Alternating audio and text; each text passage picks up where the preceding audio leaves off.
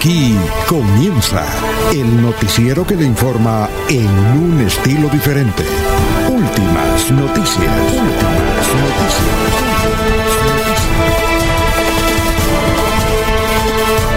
La información analizada por los expertos, sin sesgos, explicada con detalle, sin tanta carreta. Últimas noticias por Radio Melodía, también por Facebook y YouTube Radio Melodía. Director Alfonso Pineda Chaparro.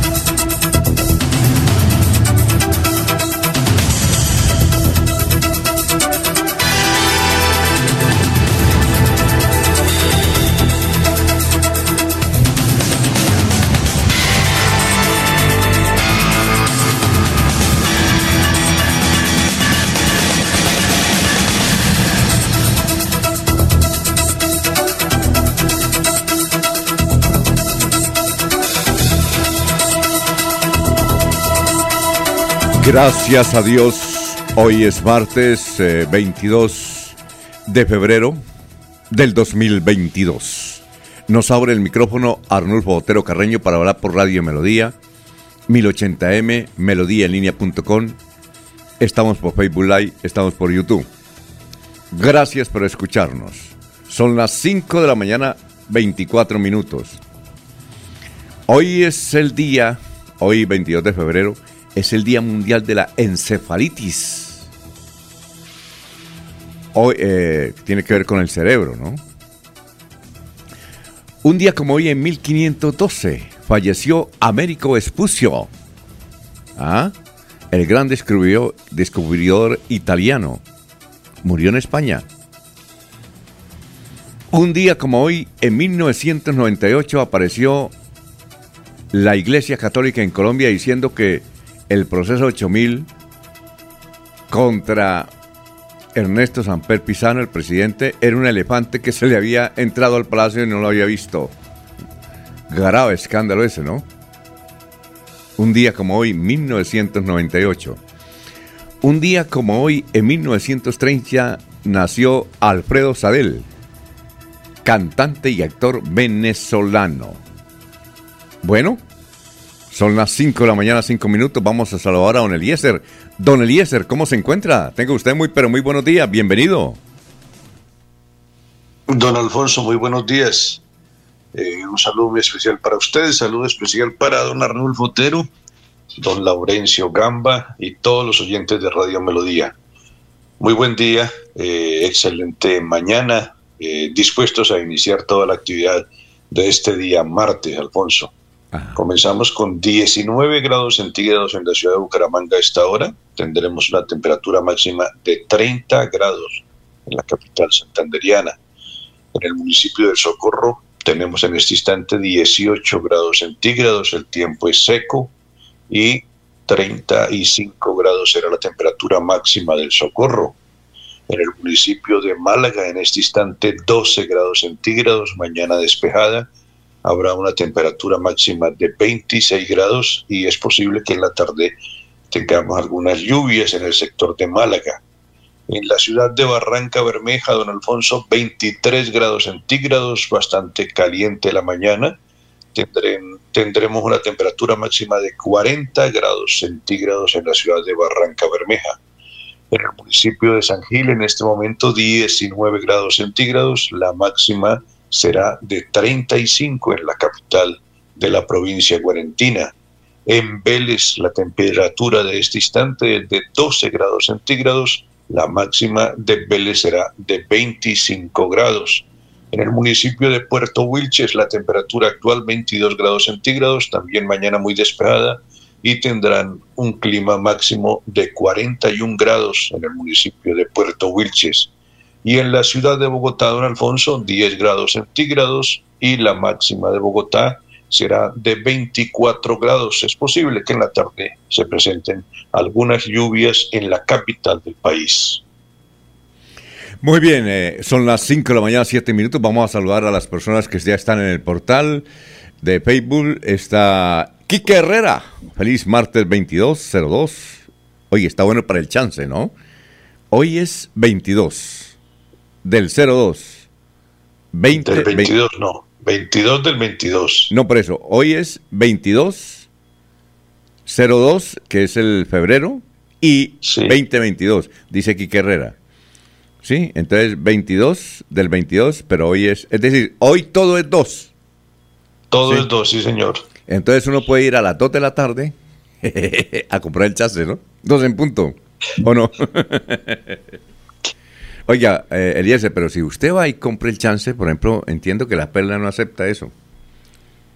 Eh, cuando uno hay esas cositas así, no, no, no las dice que no, que, está prohibido, que marca la niña ahí el, el aparatico y dice, no, no, es que no deja, ese número no lo deja. Ellos eh, están preparados, ¿no? Sí, ellos tienen algunas claves para evitar que les apuesten en masa por un número, por esas cosas de los de los agüeros, ¿no? Sí, claro. Que coincide la fecha, que coincide el número, que hoy murió tal, que la muerte de Diomedes, que la muerte del Papa, que no sé qué cosas. Entonces ellos se cuidan en salud, Alfonso. Sí, entonces, y eso a veces le da resultado, ¿no? A veces, una que otra vez aparece que la lotería, que el chance, sobre todo el chance, mm, cayó en esas, en esos clásicos o esos números diferentes, ¿no? Que, que coinciden con algo. Por ejemplo, este, 22 del 02 del 2022. Con toda seguridad la gente va a tratar de apostar mucho a esa coincidencia del 2 en el día de hoy. Voy a ir a apostar a ver qué me dice la niña. A decirle, bueno, este, este marca no. bueno, 5 nueve minutos. Eh, Gustavo Penilla Gómez dice un excelente martes para todos. Efraín Gil Ordóñez desde Valle de San José. Hola, jefe. Eh, Enrique Herrera, eh, dos personas a las 2 de la tarde compran los dos números, esos, 22, 02, 20, 22, uno de esos, o 20, 22. Bueno, eh, igualmente don Ramiro Carvajal, de Deportivos Carvajal, Aníbal Navas Delgado, gerente general de Radio Taxis Libres, que tiene el teléfono 634-2222, Juan José Rincón Osma, mm, Lino Mosquera, Peligan. Eh, además de Peligan también eh, está, a ver, aquí Jairo Alfonso Mantilla, Sofía Rueda. Ah, qué bueno. Eh, Benjamín Ortiz, que nos escucha desde Landazuri. Gracias, don Benjamín, de su finca. Ah, bueno, tiene internet el viejo. el viejo Benjamín. Igualmente para Pedrito Galvis, Paulito Monsalve, Walter Vázquez, eh, don Quique Rodríguez, que nos escucha en el barrio La Victoria, Juan de Dios Martínez nos escucha en Cabecera, Víctor Landines en Ruitoque, ah, qué bueno, Jesús eh, nos escucha en el barrio Kennedy, bueno, son muchos, a medida que pasan la emisión los vamos, los vamos leyendo. Y seguimos saludando a nuestros compañeros, son las 5 de la mañana, 11 minutos. Laurencio Gamba está en Últimas Noticias de Radio Melodía 1080 AM. Lo escuchamos, don Laurencio. ¿Qué ha habido? ¿Cómo se encuentra? Alfonso, muy buen día para usted, para Eliezer, para todos los oyentes y especialmente el saludo para Nolfo Otero Carreño, que hace la parte de las mezclas digitales. Y hoy a las 2 de la tarde pagaré la segunda líneas de internet que estamos por fuera. No, eh, Laurencio. A las dos, señor. No, hay necesidad que le cuente a la gente. A la gente no, le interesa eso. A las dos de la tarde todo se arregla.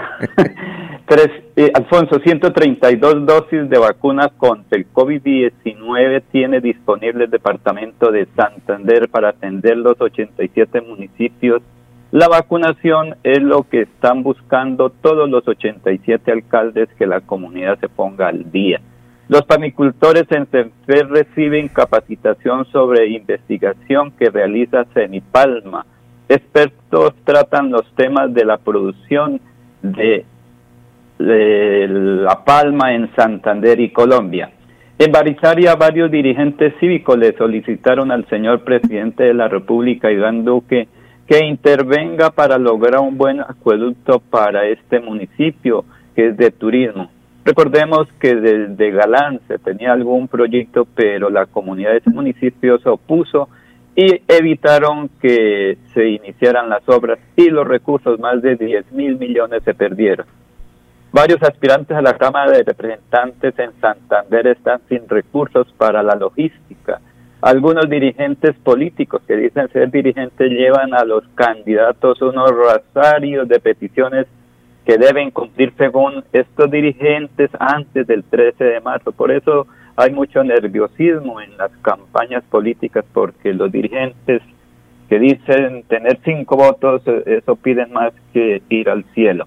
El gobernador Mauricio Aguilar Hurtado le agradeció al presidente Iván Duque por las inversiones para Santander, como es el plan eh, que él tiene de gobierno en obras para el desarrollo de Santander con Placahuellos y el parte turística.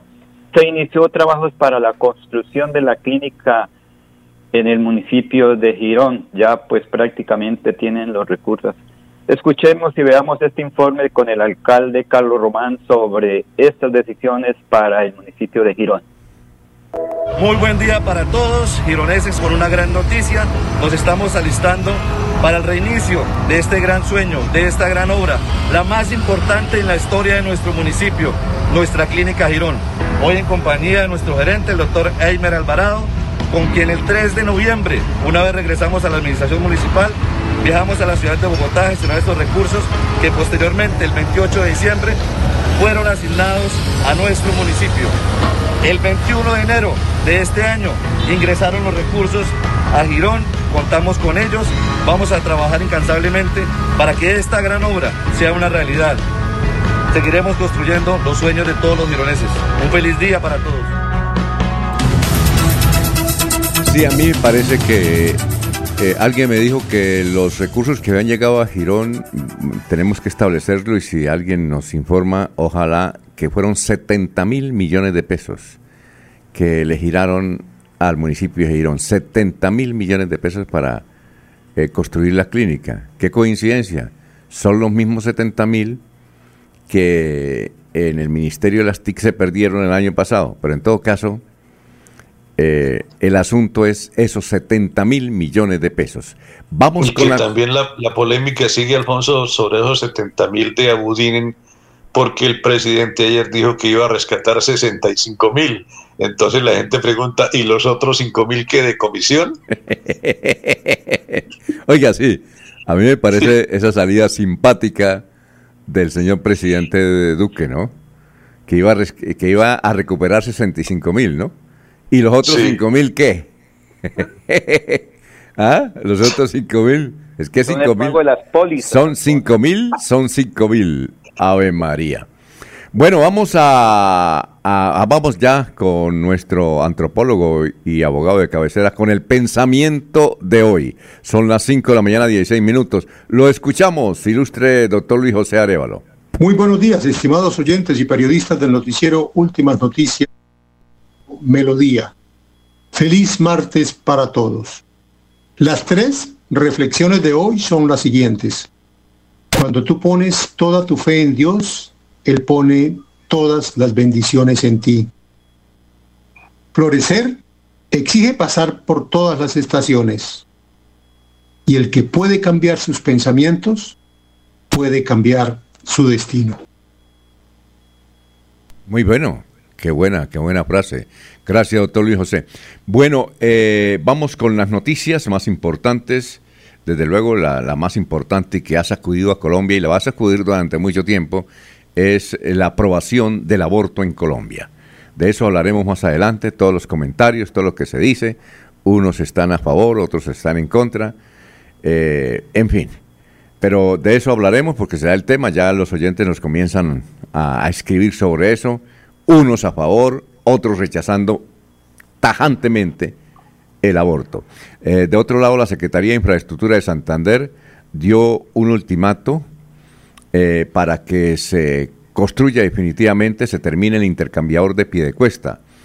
El secretario de Infraestructura del Departamento de Santander, Jaime René Rodríguez, señaló que los trabajos tienen un avance del 70% y se adicionaron 20 mil millones de recursos del Invías y del departamento para hacer el cierre financiero de esta vía, ¿ah? de este sector de Piedecuesta, el intercambiador.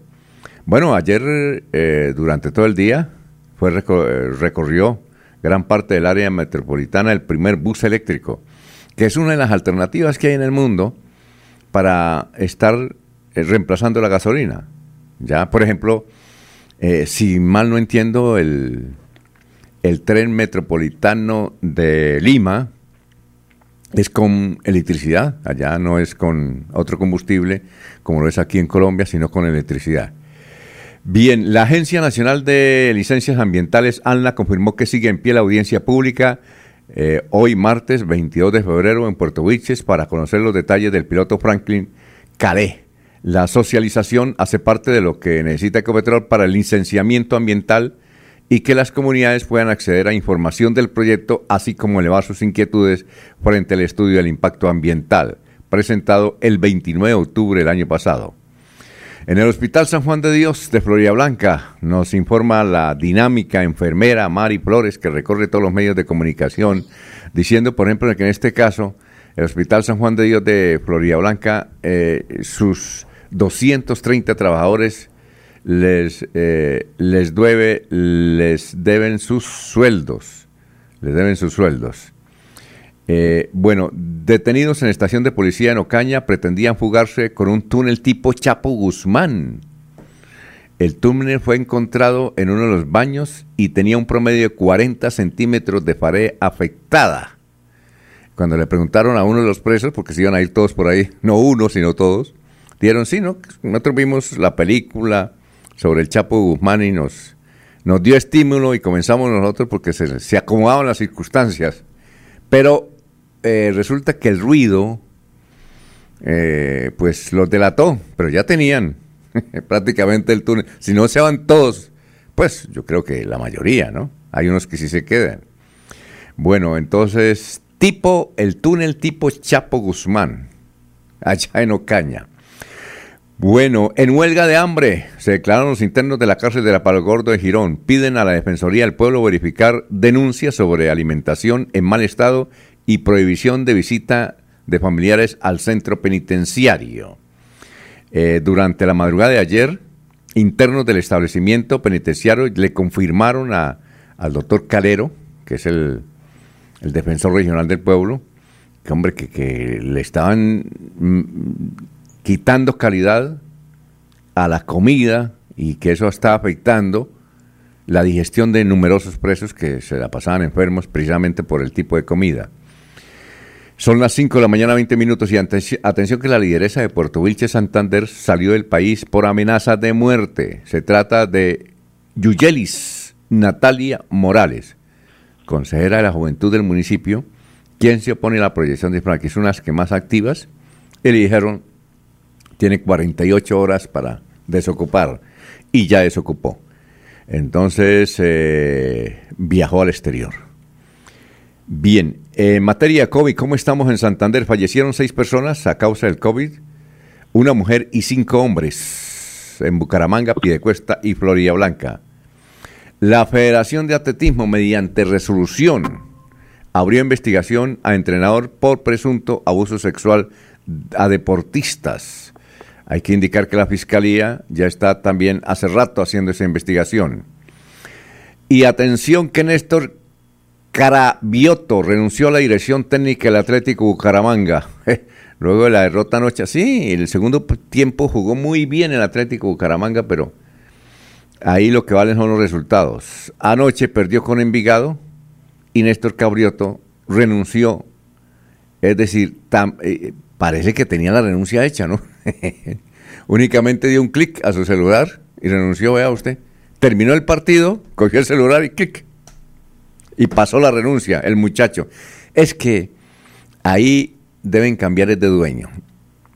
Mire, eh, si uno ve por YouTube, ahora es tan fácil, las declaraciones de los, de los dueños de los equipos más importantes del mundo, ellos tienen una frase, inclusive don Florentino Pérez, que lo, único que ve es billete.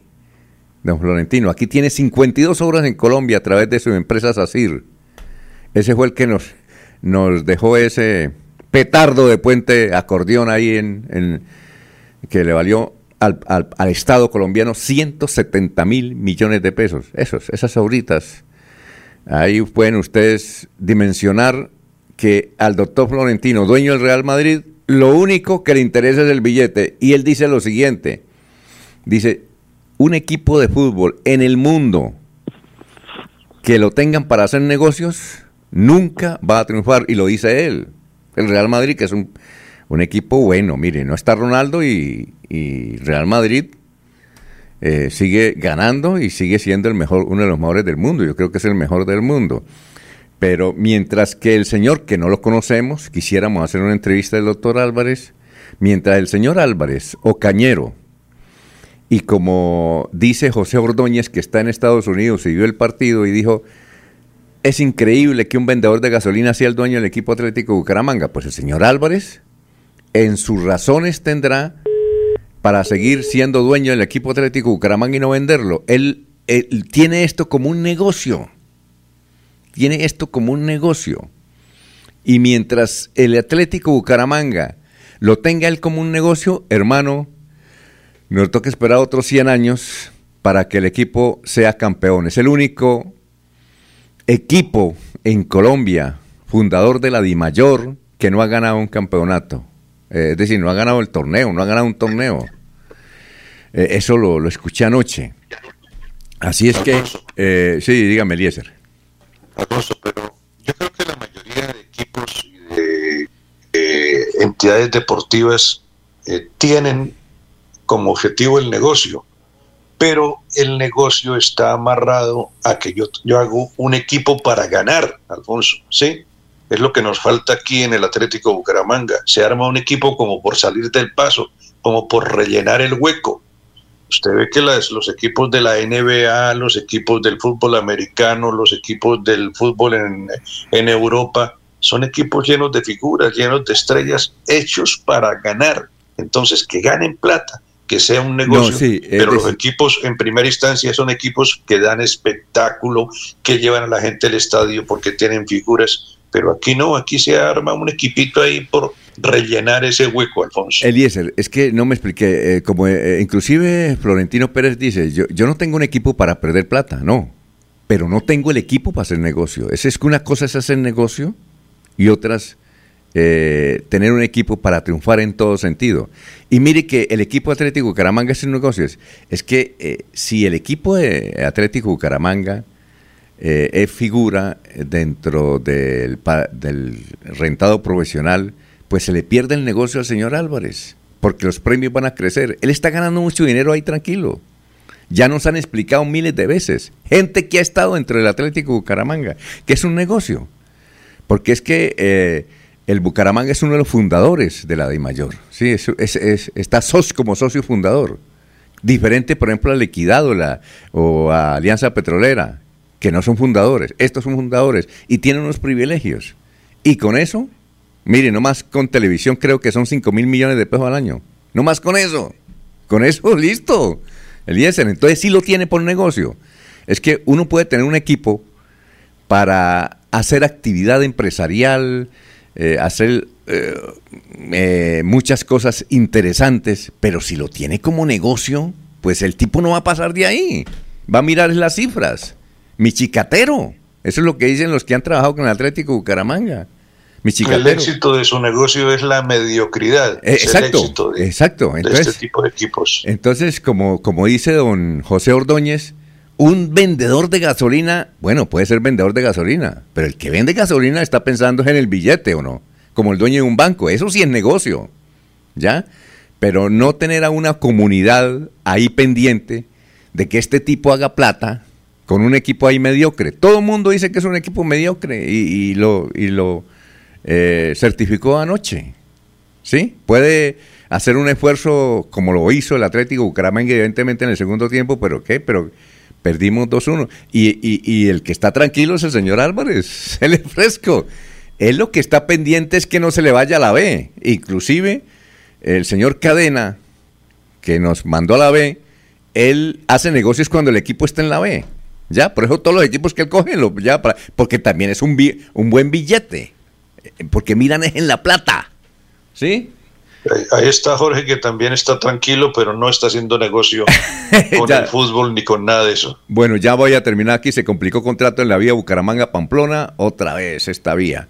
Vanguardia Liberal dice el testimonio del gerente del EMAC que enreda a Rodolfo Hernández en el caso de Vitaloy. Ya vamos a mencionar eso. El tiempo, por ejemplo, trae un, un artículo donde se refiere al perfil de quién es el que le está dañando el caminado a Rodolfo Hernández. En fin, interesante. Bien, y la noticia nacional tiene que ver con el aborto. Vamos a saludar como se merece a don Jorge Caicedo a esta hora de la mañana, son las 5.28.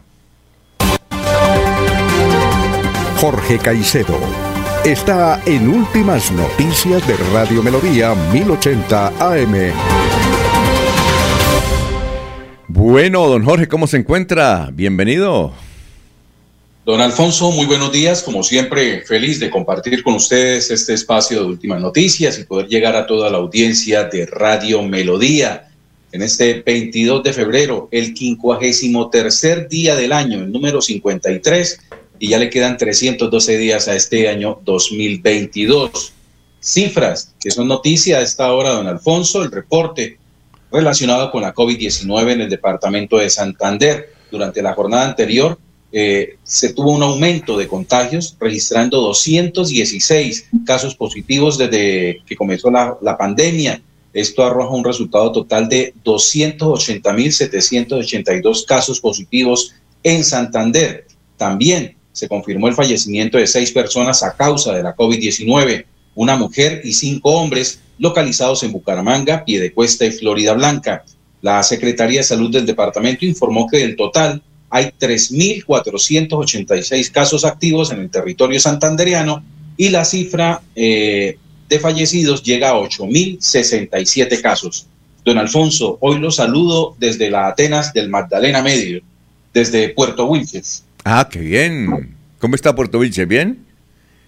¿Cómo sí, se encuentra? don Alfonso, una mañana fresca. Eh, ahora que de punto un, más, un poco más el día, pues estaré mostrando imágenes del exterior de del municipio, eh, todo preparado hoy para lo que será la, un nuevo intento por parte de la Agencia Nacional de Licencias Ambientales de realizar la socialización de los proyectos de exploración de fracking en este territorio santandereano, en Alfonso, pese a que la Autoridad Nacional de, eh, Licencias Ambientales eh, publicó la convocatoria a esta reunión y que habría recibido eh, la solicitud de algunas autoridades, de algunos concejales del municipio, de que ésta se aplazara mm, dos meses para poder analizar la información densa y el lenguaje técnico con el cual se ha presentado este proyecto a, las autoridades. Eh, el ANDA decidió definitivamente que hoy haría esta socialización en el Centro de Integración Ciudadana del municipio de Puerto Wilches, ubicado en el barrio La Ciénaga. Esta está prevista para realizarse a partir de las 7 de la mañana y ya se encuentra disponible todo, eh, todo un complejo eh, sistema de logística, eh, vigilancia, para poder desarrollar en completa tranquilidad esta actividad que obviamente pues dentro de la comunidad de Puerto Bulches presenta varios grupos entre los pobladores, entre aquellos que, que, se oponen a que se realice este tipo de actividades, a través del fracking, los que estarían em, de acuerdo en que se realizara eh, la actividad pues con todo lo que trae como desarrollo y la gran mayoría de ciudadanos de Puerto Wilches, don Alfonso, que aspiran a poder conocer en detalle de qué se trata de este trabajo que se viene a realizar eh, a través de estos eh, pozos de exploración, Calet y Platero. Sí, don Alfonso. Jorge, vea, usted conoce a la joven que tuvo que salir de, de Puerto Wilches y está en el exterior, según las informaciones. ¿Usted la conoce? Es, sí, don Alfonso. Ella se llama Juvelis Natalia Morales, es una concejala de juventud del municipio de Puerto Wilches.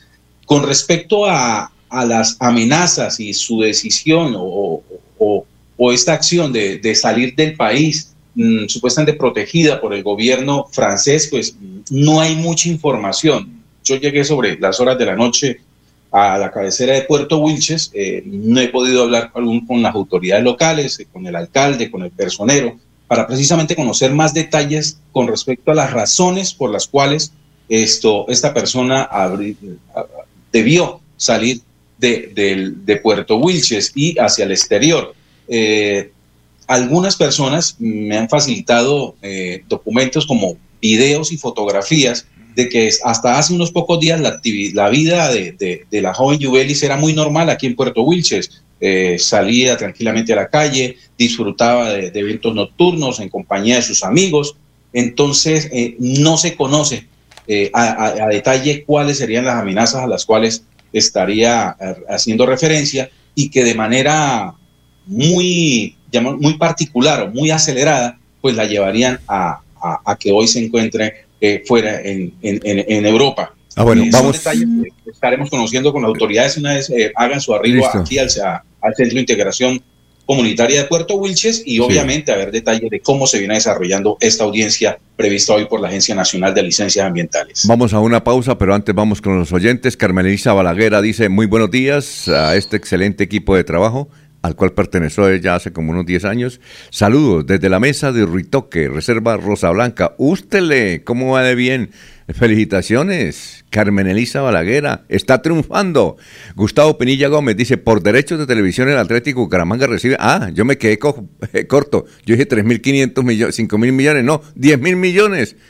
Que con esa plática, el tipo que se va a preocupar que el Atlético Bucaramanga pierda, él puede seguir ahí cómodo, sentado fumando la pipa de la paz. Por eso es que es negocio. Cuando uno tiene un equipo para hacer un negocio para él, un equipo que es de la comunidad, hombre, mientras él no se vaya, vamos a tener sufrimiento. Sí, ganará un partido, dos. Estará eh, durante unas semanas en, la primera posición o primeras posiciones de la tabla, sí, y nos alegramos, y sí, pero mientras este señor, el señor Álvarez, que no es de por acá, esté siendo el dueño de las emociones del Atlético de, los santanderianos, hermano, ahí seguimos sufriendo y seguiremos pues aquí dándole palo, porque es que él no, él no presta la cara para una entrevista. Quisiéramos eh, hacerle una entrevista al señor Álvarez, no lo conocemos, no sé si es gordo, bajito, eh, calvo, no calvo, joven, viejo, no lo, no lo conocemos, no sabemos quién es el dueño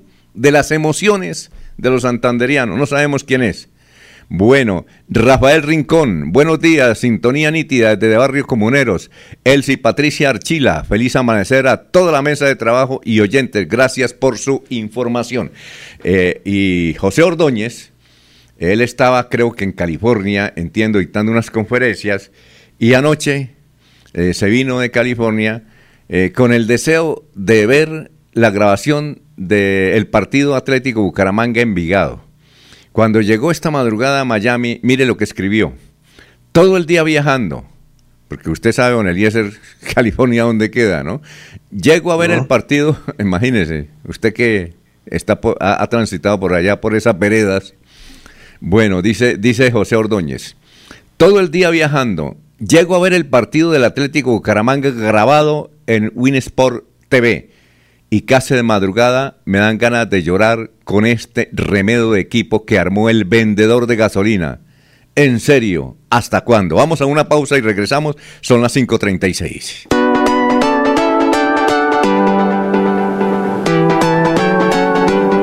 Melodía, Melodía, Radio Sin Fronteras. Escúchenos en cualquier lugar del mundo. Melodíaenlínea.com es nuestra página web. Melodíaenlínea.com. Señal para todo el mundo. Señal para todo el mundo.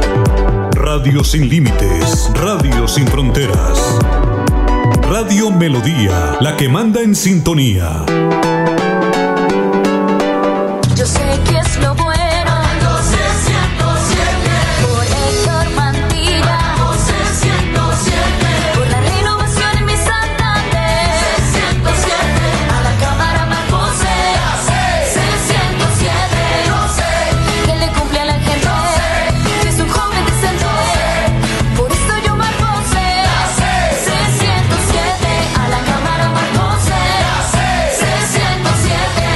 Conservador. Publicidad política pagada.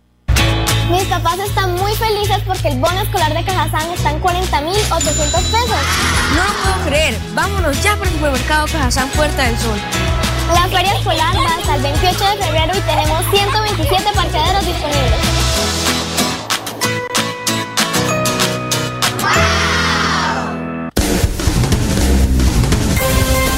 La noche y llega últimas noticias.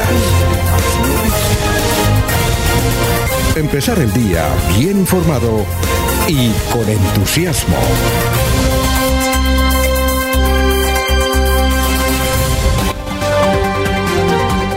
Ernesto Alvarado está en Últimas Noticias de Radio Melodía 1080 AM. Muy bien, don Ernesto, ¿cómo se encuentra? Tenga usted muy, pero muy buenos días. ¿Qué ha habido? Compañeros y oyentes, buenos días. Me alegra mucho saludarlos. Bien, eh, lo alcancé a escuchar que estaba muy preocupado por el Atlético Bucaramanga y la plata que se gana el señor Álvarez. Sí, según Gustavo Penilla, que conoce, Gustavo Penilla fue redactor de, deportes mucho tiempo en Vanguardia Libre. Mucho tiempo, sí. Hace parte de la COR y él conoce todos sus intríngulis y me escribe. El señor recibe sentado ahí en la silla 10 mil millones de pesos al año, por eso nomás, por los derechos de televisión. y a mí me parece bien que lo reciba, para eso invirtió. Pero que no juegue, sí, lo que está mal es que juegue con las emociones de los santanderianos, eso está mal. Eh, el equipo no rinde, el equipo no camina al técnico que llegue, que no le va bien. Eh, ¿Cuál es la causa? Realmente jamás la vamos a saber. Eh, lo único que yo sé es que el señor Cárdenas ha invertido un dinero en el Atlético Bucaramanga y seguramente gana demasiado. ¿Quién? ¿Quién? ¿El señor qué? Eh, no, no es Cárdenas. Eh, Álvarez. Eh, Álvarez, el señor Álvarez. ¿Usted lo conoce a él? ¿Quién es él? Sí, Cárdenas es el que, que estuvo gerente anteriormente. el señor Álvarez seguramente gana demasiado dinero y para eso invierte. Ernesto, ¿usted conoce al señor Álvarez? ¿Cómo es él? Cuéntenos, denos una, un perfil. No, no, tuve la oportunidad de, observarle en algún entrenamiento del Atlético Bucaramanga. Eh, no fue factible hablar con él. Eh, es muy hermético con los representantes de los medios de comunicación. Eh, es una persona normal, ¿no? Una persona normal, me pareció. Eh, no, no tengo nada contra él. Mm, porque, repito, para mí él es el que invierte el dinero. él es el que le pone el pecho al Atlético Bucaramanga yo lo único que puedo resaltar es que por lo menos ahora no se habla de que se le deban a los jugadores, los tiene al día. Ah, que el equipo no rinda, pues mm, esa es otra cosa. También debo decir que ha intentado traer jugadores y técnicos, que ninguno rinde. ¿Cuál es el problema? Realmente no sé y seguramente no lo vamos a saber. Y seguramente eh, de igual manera no va a querer el señor Álvarez que el equipo esté en los primeros lugares, porque cuando uno gana buen dinero y los negocios se hacen es para ganar dinero, pues no va a estar. Por eso, mientras él lo tenga y, la gente, y, pienso que los equipos de fútbol por lo que menos se preocupan es por su hinchada. no, pero ahí sí, no, por ejemplo, como que no, los, los del Deportivo Cali, yo entiendo que ellos, ellos se preocupan por la hinchada. Yo, yo, mire, a ver, dígame qué otro eh, dueño de equipo acá, saquemos a la Unión Magdalena porque ya hay una parranda acusados de, picardías que tienen a la Unión Magdalena, pero eh, a la Unión Magdalena, dígame qué otro entre eh, dueño de equipo no se preocupa por la afición. Dígame otro. Por ejemplo, el señor eh, dueño del Tolima, él vive preocupado por eso. ¿o no? Él no vive muy preocupado por la afición, el señor Camargo. No, pero vea dónde. Él vive, él vive preocupado por hacer buenos negocios. Exacto. Por traer jugadores que eh, es que la, entrada a los estadios, la entrada eh, a los escenarios, lo que se logra por taquillas es como la caja menor para los equipos. Claro. Los grandes negocios hoy es, lo ha dicho Gustavo Pirilla, usted lo ha ratificado, eh, es la plata que da la televisión y es lograr vender jugadores. Por eso algunos se dedican a sacar chiquillos e irlos llevando paso a paso para hacer grandes negocios. Ese es el gran negocio del fútbol, no que los espectadores vayan a los escenarios. Realmente esas entradas son como la caja menor para ellos, en mi opinión. Bueno, y se fue Cabrioto y ¿cómo es que llama? Don Alfonso, perdón, un detalle que tener en cuenta, y con los buenos días para Ernesto. El señor Álvarez hace con su dinero lo que quiera, lo ha trabajado, lo ha cultivado, ¿sí? Y el Atlético Bucaramanga es parte del dinero del señor Álvarez. El Atlético Bucaramanga no es patrimonio de nadie más. la afición tiene la, opción de escoger con qué equipo irse, con el equipo de su alma, bajo la figura que está actualmente de negocio, o mirar otras opciones donde esta afición pueda ser canalizada y, descargada. No, pero ahí eh, yo sí no estoy de acuerdo. Yo estoy de acuerdo que el señor Álvarez... No, déjeme terminar y ya voy con usted.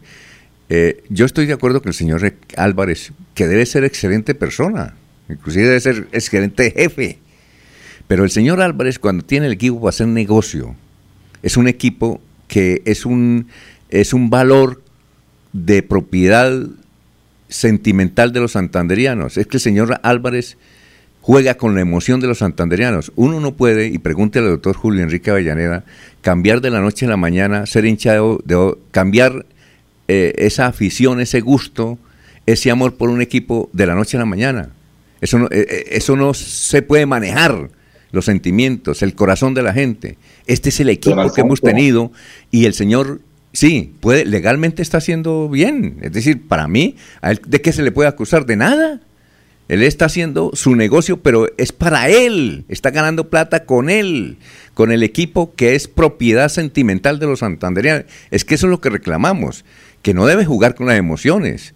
Y yo creo que quienes eh, conocen de fútbol están de acuerdo con, este planteamiento. Es que el Señor es el dueño de un equipo que nace de las entrañas históricas, deportivas, sentimentales de la ciudad de Bucaramanga, algo, algo que no se puede medir. Ese señor está jugando con las emociones de una hinchada que se ha sacrificado durante décadas por un equipo que es el único que no ha ganado algo. Eso es lo que yo digo. Jorge, yo estoy de acuerdo con usted. Yo estoy de acuerdo con usted que él puede hacer con la plata lo que quiera, pero no perjudicando a los demás. El amor por un equipo no creo que sea más grande que el amor que sentimos por las mujeres. ¿Y cuántas veces no nos hemos enamorado, Alfonso? Ah, no, pero eso es, diferente. eso, es, diferente, eso es diferente, sí, sí, claro, pero... Yo, sigo insistiendo, eh, ¿cuántas personas eh, que ustedes recuerden se han quebrado y que han invertido en el Atlético Bucaramanga? Que nos cuentan detalles, muchos que quedaron prácticamente eh, en bancarrota invirtiendo en el Atlético Bucaramanga. No crean, invertir en fútbol no es fácil y manejar jugadores no es nada sencillo. Poder mantener el equipo es toda una osadía. Eh, eso es lo que yo pienso. Creo que Eliezer iba a decir algo. No, yo pienso y me sostengo en lo que he dicho al comienzo de la nota con Alfonso. Es que los equipos, eh, lamentablemente en el país se les ha permitido hacer una figura en la cual usted hace negocio perdiendo, casi que tomando la frase de Maturana que, que perder es ganar un poco o alguna cosa, algo parecido. Eh, diferente al pensamiento del deporte en los Estados Unidos o al deporte en Europa. Usted arma un equipo para ganar mucha plata, mucho dinero, con la camiseta, con la propaganda de sus jugadores, con las entradas tal vez como último recurso, pero lo arma para ganar y gana dinero. En cambio aquí la figura permite que usted arme un equipo mediocre y que gane mucho dinero. Eh, entonces las cosas están mal mal en alguna parte, Alfonso. Exacto. A ver, don Laurencio, don Laurencio que quiere hablar desde ah. su finca Yucatán. Alfonso, meteme un poquito de yuca la cosa, porque es que mire, el fútbol es profesional, lo otro es aficionado, y que no recibe pago, como lo hace Ernesto Alvarado con los jóvenes, pero es profesional, tiene una inversión y esa inversión busca unos resultados económicos. Recordemos, ni siquiera el alcalde de Bucaramanga, el ingeniero, pudo hacer algo por el Club Deportivo Atlético Bucaramanga, menos las autoridades departamentales, porque es un negocio privado, es una actividad de lucro, es una profesión. Ah, que no le, que nos guste o no el fútbol, pues vamos allá, invertimos algunos recursos. Eso es lo único que nosotros como aficionados podemos hacer pero el resto es una profesión, Alfonso, le pagan a unos jugadores, ellos prestan un servicio, que hay dificultades y los resultados deportivos no se ven, pero se están viendo los resultados económicos, porque si no ya hubiesen vendido al Atlético Bucaramanga si no diera el resultado económico que se busca, la tasa de inversión de regreso de frente a eso. Eh, ¿Cuánto se invierte y cuánto regresa? Eso lo paga el rentado de fútbol a, a través de la televisión, Alfonso. A ver, don Ernesto, siga. Bueno, el Atlético Bucaramanga, después de perder eh, la noche anterior con Envigado, va a tener que recibir al Atlético, eh, al Atlético Nacional en la próxima fecha, aquí en el Estadio Alfonso López. El técnico encargado será Javier Álvarez. ¿Será que Javier Álvarez tampoco sabe de fútbol? Miraremos a ver cuánto aguanta y a ver si es problema de técnico o es de jugadores o es de directivos. Él fue, técnico de, la, él fue técnico de la selección Colombia, Javier, ¿no? Sí, claro. Eh, hoy por hoy es el gerente del club y que va a ser el técnico encargado y seguramente se quedará ahí con el equipo por mucho tiempo. Lo que se quiere en Bucaramanga, para mí seguirá siendo el mejor equipo del mundo, el Atlético Bucaramanga. Lo que se quiere Bucaramanga, por lo menos para mi gusto, es que se meta entre los ocho mejores del fútbol colombiano y de ahí para allá creo que no tenemos absolutamente para más. Bueno, mm. hay que seguir acompañando al Atlético Bucaramanga. Muy triste, muy triste muy triste su pensamiento, Ernesto, que uno, que un equipo mediocre, que no, que no tenemos para llegar a ninguna otra parte y que así tenemos que seguir viviendo. Y adicionalmente, Ernesto, me parece que es un equipo que no tiene peso en ninguna parte, no tiene dolientes. No, no se filtró la noticia en las últimas horas, Ernesto, de que le van a quitar los tres puntos que ganó en Santa Marta. Ya los quitaron. Eh, eh, eso, eso todavía no está definido, ¿no? Sí, ya, por lo menos en la tabla se los quitaron al Bucaramanga, mm. pero eh, eh, se viene ahí una investigación, no sabemos qué hay de fondo, eh, usted tiene la razón, no sabemos qué hay de fondo con ese compromiso, y pero la división mayor del fútbol colombiano ha tomado la determinación de por ahora quitar los puntos al Atlético Bucaramanga, y ya sabemos qué va a pasar. yo lamento mucho lo que le está pasando al Atlético Bucaramanga, pero repito, es lo que tenemos, nos que acostumbrarnos a eso. Vamos a una pausa, pero Ernesto, ojalá hable usted que es amigo del verdadero dueño del Atlético Bucaramanga. No, no, no, que cambie, que cambie ese títere. Son las 5 eh, de la mañana. pasa, amigo Laurencio? Le cuento. 5.49, 5.49. Yo sé que es lo bueno.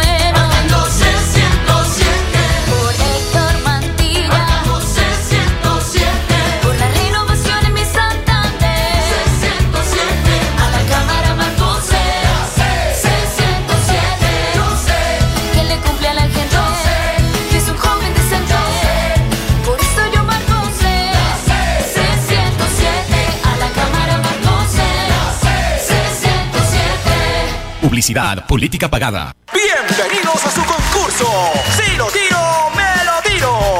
Un concurso diseñado para usted que arroja todo tipo de residuos en el sistema de alcantarillado. El medio ambiente no es un juego. El buen uso del sistema de alcantarillado es fundamental para su cuidado. No arroje restos de papel, botellas plásticas, tapabocas, toallas higiénicas, tampones, desperdicios y todo tipo de elementos que taponan las tuberías. Tú puedes formar parte del equipo En Paz y proteger el medio ambiente. En Paz, construimos calidad de vida. La radio es vida. La radio es optimismo y esperanza. La radio fue primero. La radio fue ayer, es hoy y será mañana. La radio, tu compañía de siempre. Somos la radio, somos la radio. Y hoy como siempre, entramos en tu casa porque somos parte de tu familia en esta lucha por la vida. Con Radio Melodía y últimas noticias, quédate en casa. Se va la noche y llega últimas noticias todos los días, desde las 5 de la mañana. Empezar el día bien informado y con entusiasmo.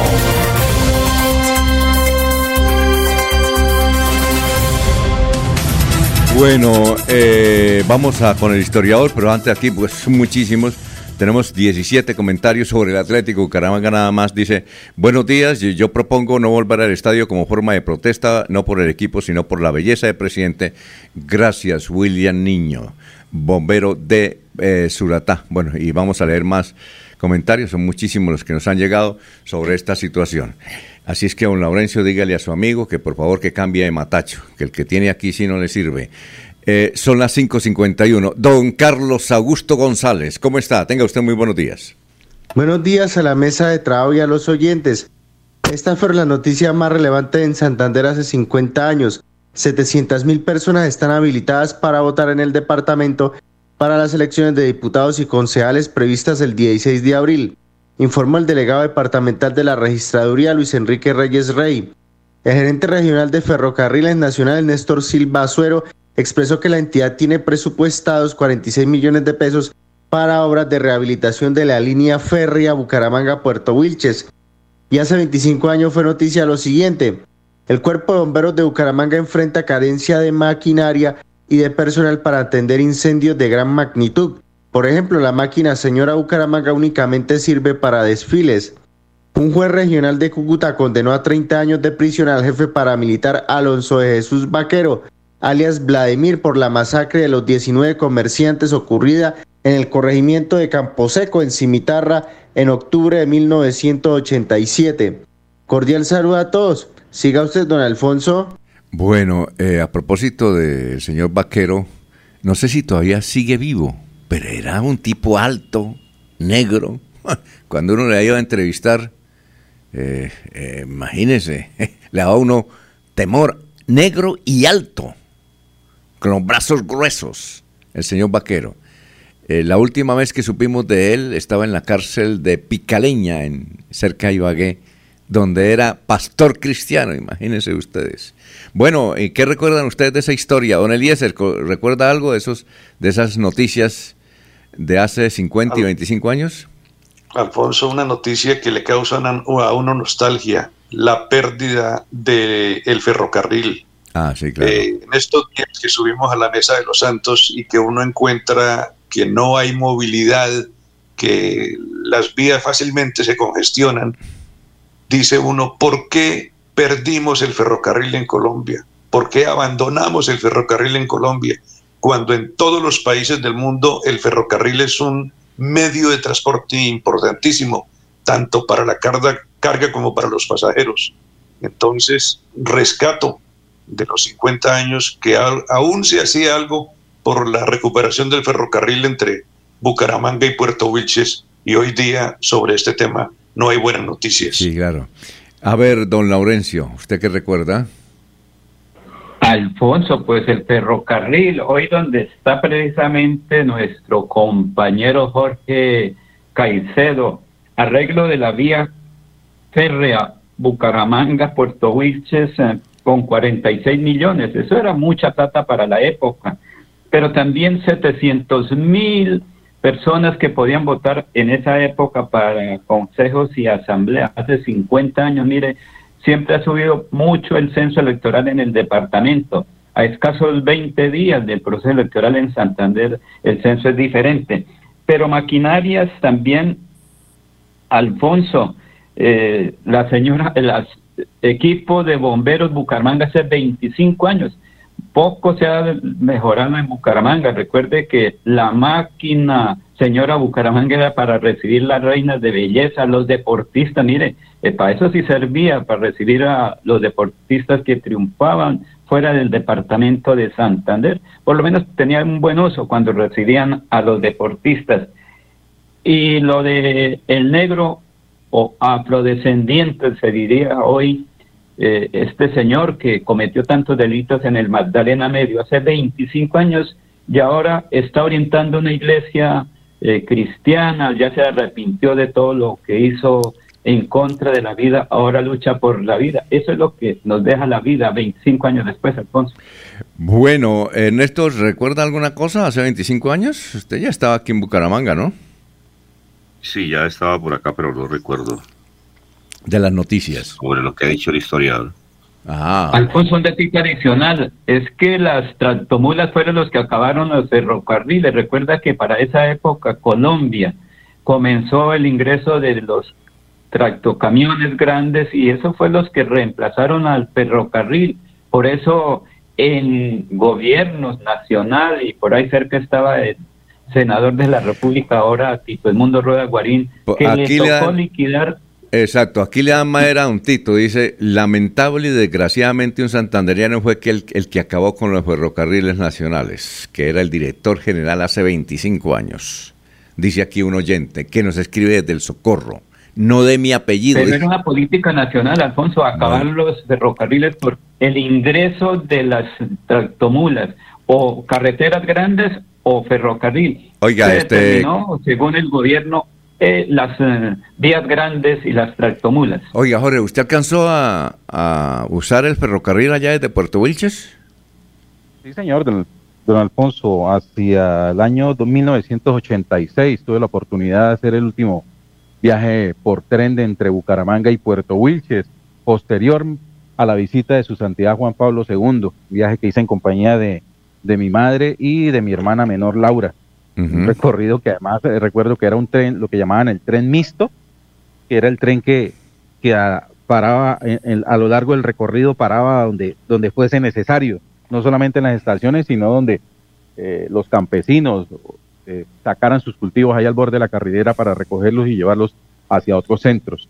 Esto fue un viaje de casi 12 horas desde Bucaramanga hasta Puerto Wilches y obviamente la, el mal genio de mi mamá porque fui yo el de la idea de, de viajar en tren. ¿Y pudo ver al Papa Con no? marranitos y ganado. Y, pudo, gallinas y- también. y- y pudo ver al Papa? Eh, sí, sí, lo vi ahí en, en la ceremonia de- que se realizó en, En la Ciudadela. en la- en la antiguo, sí, en la Ciudadela, donde era el, el aeropuerto Gómez Niño. Ahí donde queda la- hoy la capilla de, De Torcoroma. Ahí Sí, está. señor, correcto. Ahí, Ahí tuve la eh, oportunidad. 1986 está hablando de usted.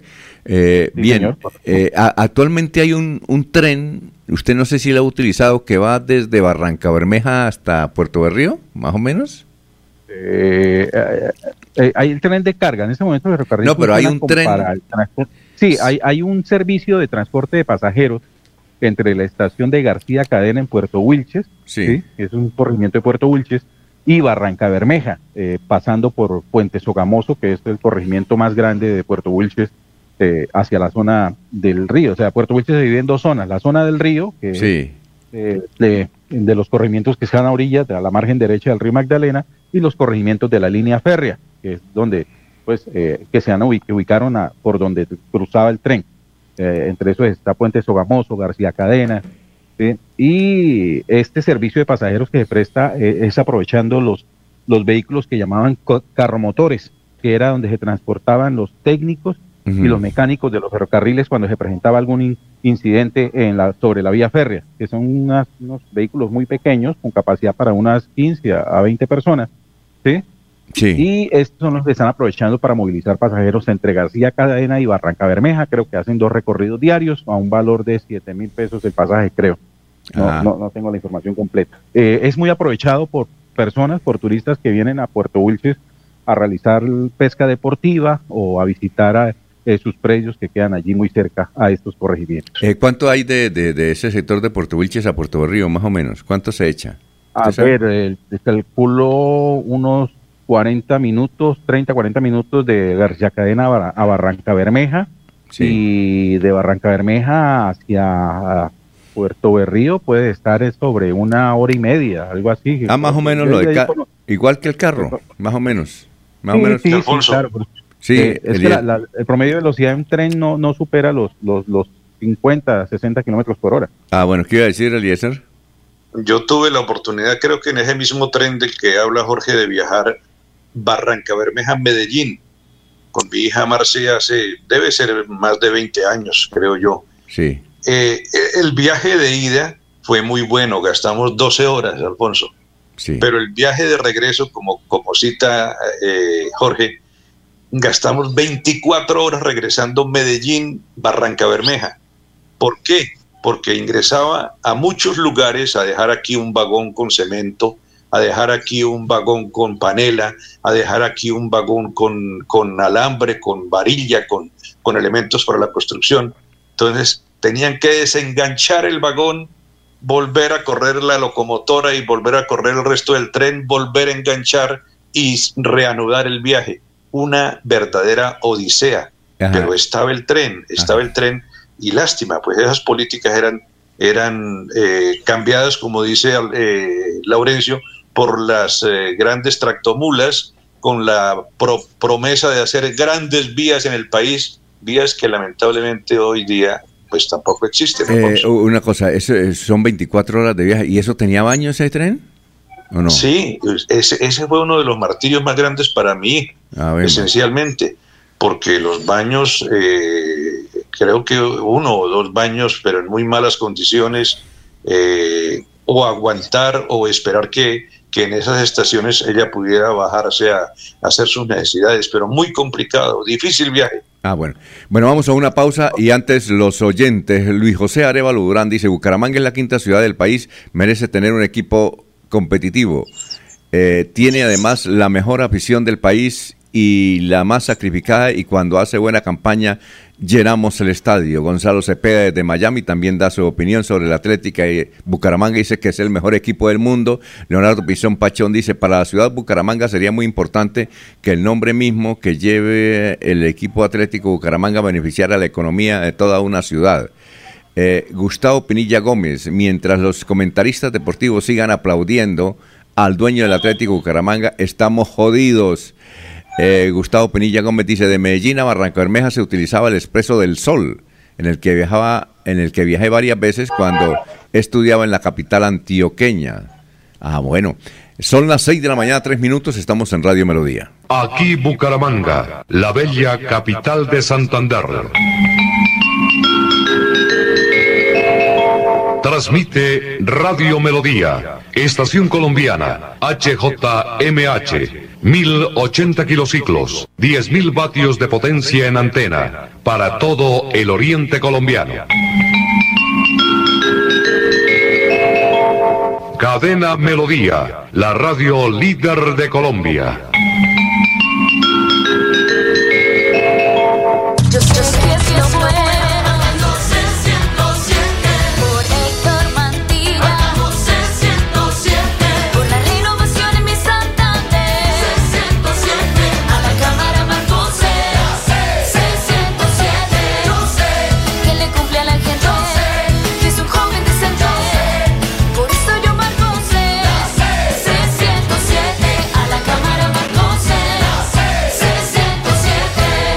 Publicidad, política pagada. Buenas, vecino. Vengo a dejarle mi cosecha de café. ¿Y eso? ¿Por qué me trae tan poquitas? Si usted siempre tiene buenas cosechas. Es que me puse a ensayar con unos fertilizantes que no conocía y la cosecha me salió bien bajita. Que ahora no le cambien la producción de sus cultivos con fertilizantes que son solo imitaciones. Siga pidiendo Nutrimón Producción 176182. El original hecho en Colombia. El fertilizante del punto verde con la productividad de siempre. Monómeros. Los originales desde 1967 siempre cosechando lo mejor de nuestra tierra. Hola amigos, les saluda José Alfredo Marín, su próximo senador de la República. Los invito a que me apoyen este 13 de marzo con su voto, marcando la C del Partido Conservador y el número 20, para que trabajemos juntos por la transformación social que Colombia necesita. C, al Senado, C, 20 al Senado del bar, del barrio al Senado, C, C, 20 al Senado. Publicidad política pagada. Se va la noche y llega últimas noticias. Empezar el día bien informado y con entusiasmo.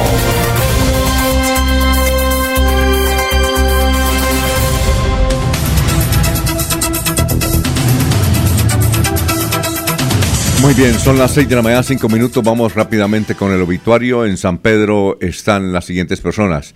La señora Ocelina Suárez de Guerrero, el señor Omar Cristancho Valle, el señor Óscar Humberto Mesa Gómez, el señor Camilo Augusto Flores Arenas, el señor José Domingo Ayala Pedraza, la señora Teresa de Jesús Medina Delgado, el señor Enrique Román Esparza, el señor Cristian Rangel Navas, la señora Julia Caballero Barón, el señor Saturnino Ordóñez Mantilla, el señor Gerardo Parra Jaimes, la señora Gloria Esperanza Fernández de Martínez.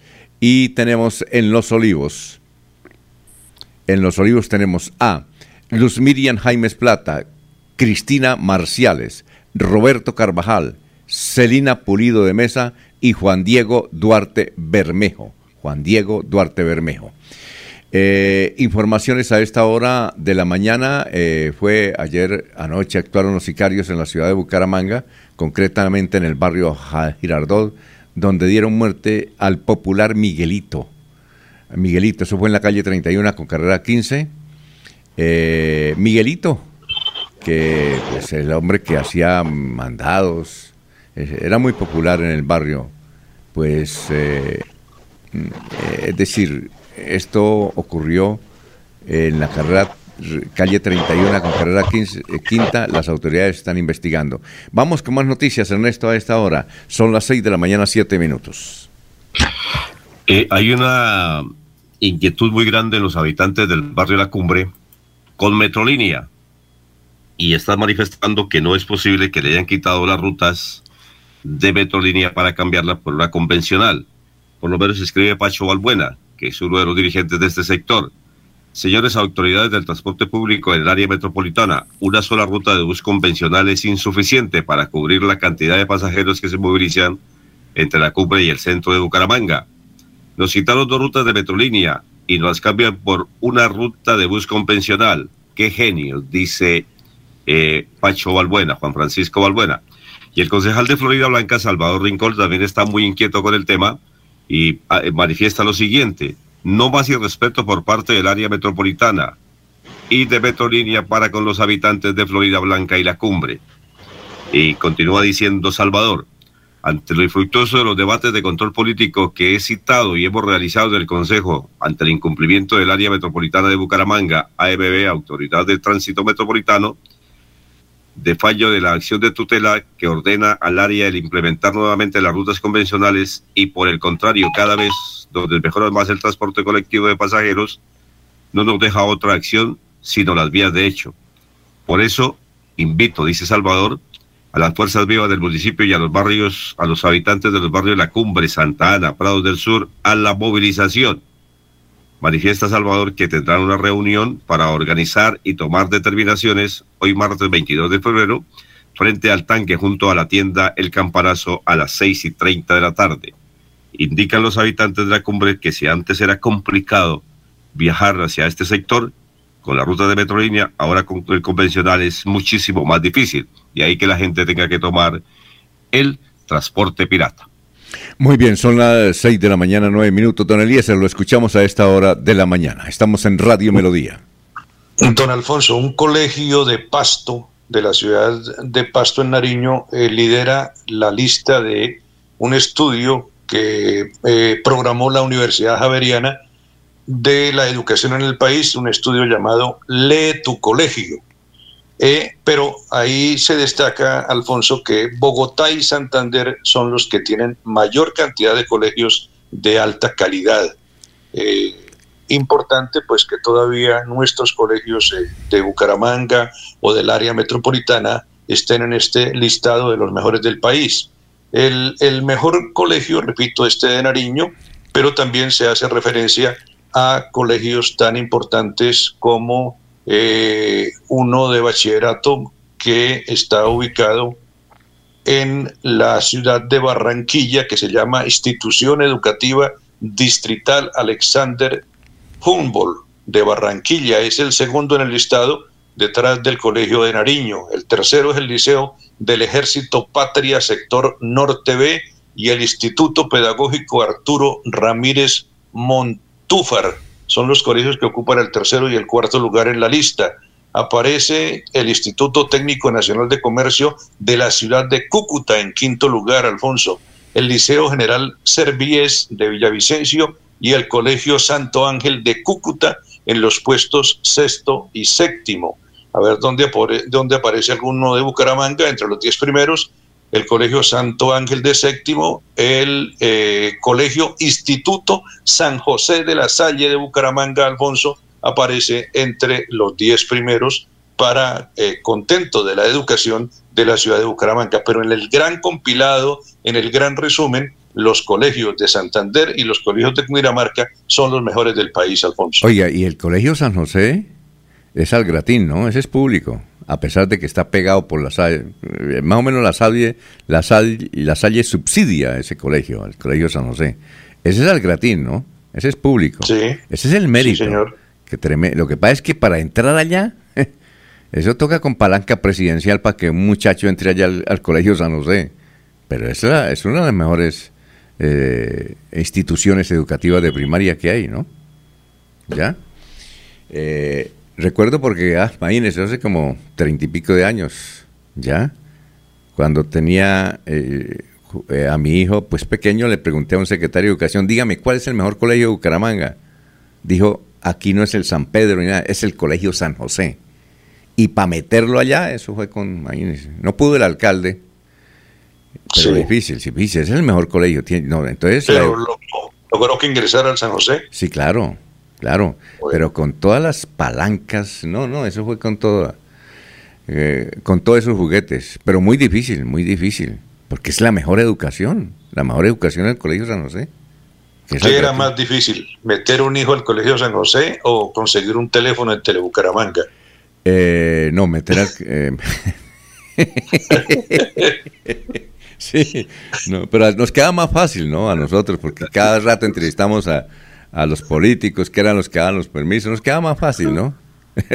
sí, sí, sí, sí, claro. La puso como peli, peliaguda. Oiga, ya vamos, con, ya vamos con Jorge. Jorge, ¿qué, noticia hay allá en Puerto Wilches? Lo, lo, vemos mostrando las calles de Puerto Wilches, tiene avenidas y todo eso, qué bueno. Así es, don Alfonso, estoy acá en el sector del barrio La Ciénaga, allá frente al Centro de Integración Comunitaria de Puerto Wilches, donde se realizará esta audiencia de socialización del proyecto CALET en la zona del Magdalena Medio. Como puede ver, es, eh, hay un amplio dispositivo de seguridad y logístico. Hay miembros de la Policía Nacional, del Ejército Nacional, la Defensa Civil, eh, algunos funcionarios de la Agencia Nacional de Licencias Ambientales. Aún no se autoriza el ingreso de personas al, al salón del, al, al, auditorio, al coliseo del Centro de Integración Comunitaria.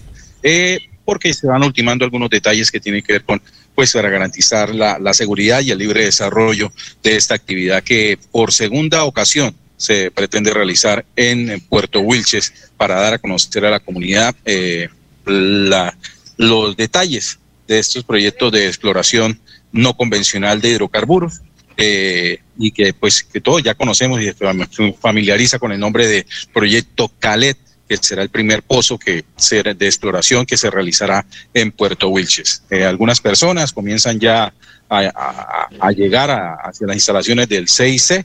Eh, vemos una vida muy normal, una mañana muy normal en Puerto Wilches, eh, los jóvenes estudiantes dirigiéndose a sus colegios, los trabajadores de las diferentes empresas palmeras dirigiéndose hacia sus lugares de trabajo, y en fin, y otros pues muy pendientes a lo que será el desarrollo de esta audiencia de socialización del proyecto Calet en Puerto Wilches. Oiga, sería muy bueno si Eliezer siga. Una pregunta de comida regional. ¿Cómo es un desayuno típico en Puerto Wilches, eh, Jorge? Eh, en este momento voy a hacer, antes, voy a hacer una pausa, eh, como vamos a ingresar al auditorio y, vamos, la idea es que es permanecer dentro del, del coliseo.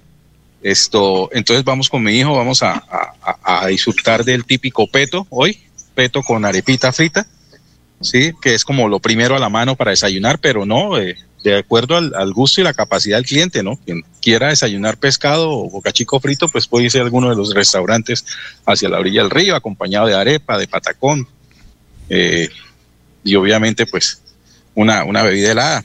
Eh, eso por ese lado. También se consigue una amplia variedad de, de, fritos, lo que llaman fritos, que es lo muy tradicional hacia la costa norte del país la arepa de huevo, la papa rellena, la empanada, que creo que es típico en casi en toda Latinoamérica, eh, es parte de la gastronomía que, se puede conseguir aquí en Puerto Wilches. Oiga, sería muy bueno, Jorge, que eso lo transmitieran en Facebook Live, eh, para que la gente supiera, eh, o algún canal de televisión que tuviera señal eh, por internet, ¿no es cierto? Sería muy bueno que transmitieran. desarrollo, sí, la audiencia creo que va a ser transmitida vía streaming a través de las páginas oficial de la Agencia Nacional de Licencias Ambientales, igualmente la Agencia Nacional de Hidrocarburos y Ecopetrol. Está ah, muy pendiente del desarrollo de esa y, a través de, las, de sus páginas web se estará eh, transmitiendo el desarrollo de esta audiencia de, socialización a la comunidad de estos proyectos de exploración petrolera no convencional. Sí, porque por ese, con, ese franking hay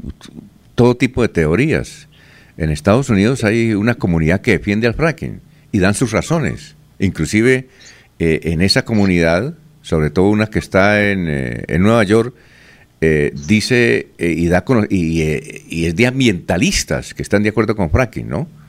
Entonces sería muy bueno mm, hablar sobre esas teorías, ¿no? Sí, don Alfonso, y, es básicamente también lo, el gran, la gran preocupación o, la gran necesidad que tienen los habitantes de Puerto Wilches. Yo le digo, hay algunos que se oponen desde ya a la realización de estos proyectos. ¿Sí? y acuden a cualquier tipo de, de, acción a fin de evitar que se cumplan con este tipo de socializaciones. Pero también hay un amplio sector de la población que está interesada en conocer los detalles de qué es lo que se va a hacer, cómo se va a hacer por qué se va a hacer y obviamente qué le llega al municipio una vez se haga esto. Eh, sea, Puerto Wilches, eh, aunque tiene una amplia vocación eh, palmicultora dentro de su soporte económico, también es cierto que hay un sector dedicado a la vida petrolera, a los hidrocarburos, y que obviamente ven con muy buena expectativa que ese tipo de proyectos se vayan a realizar en el municipio. Hay que tener en cuenta algo que es muy importante en Alfonso. Son dos proyectos de exploración no convencionales que va a hacer eh, Ecopetrol en Colombia.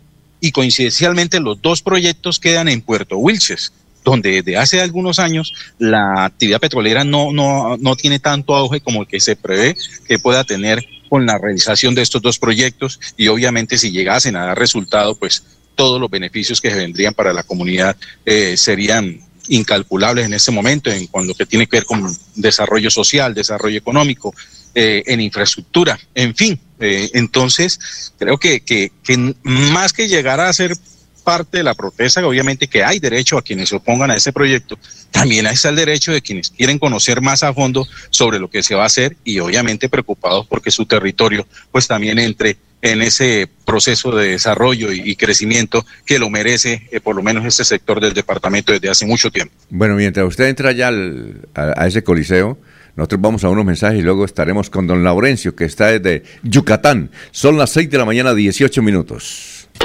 Queremos que disfrutes de un servicio de energía confiable y de calidad.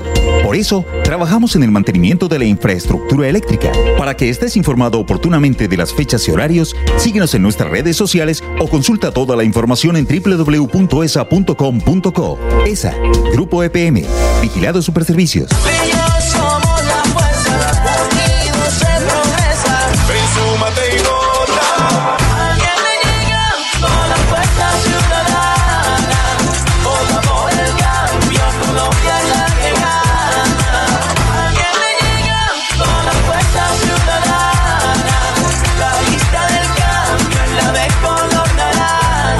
Senado vota Fuerza Ciudadana, marcando el logo naranja en el tarjetón. Publicidad, política pagada. En EMPAS, queremos escucharlo. Hoy invitamos a Juan, a Carlos y también a Diana, o a cualquiera de ustedes para que nos cuenten sus peticiones, quejas y reclamos. Como empresa pública de Alcantarillado de Santander, estamos atentos para atenderlos. Recuerde que nos puede llamar al 605-9370, extensión 113 y 133, o ingresar a nuestra plataforma web www.empas.gov en paz, 15 años construyendo calidad de vida. 101, Amigos, les saluda Oscar Villamizar Meneses. Soy autor del proyecto de ley Mi Mascota, Mi Familia. Con esta ley, nuestras mascotas estarán protegidas como un miembro más de nuestra familia. Acompáñenos con su voto marcando Centro Democrático número 101 a la Cámara de Representantes y al Senado de la República, nuestra fórmula con Jenny Rosso, Centro Democrático número 15. Oscar Villamizar es el 101. A la Cámara, vota Centro Democrático 101, Oscar Villamizar. Publicidad política pagada.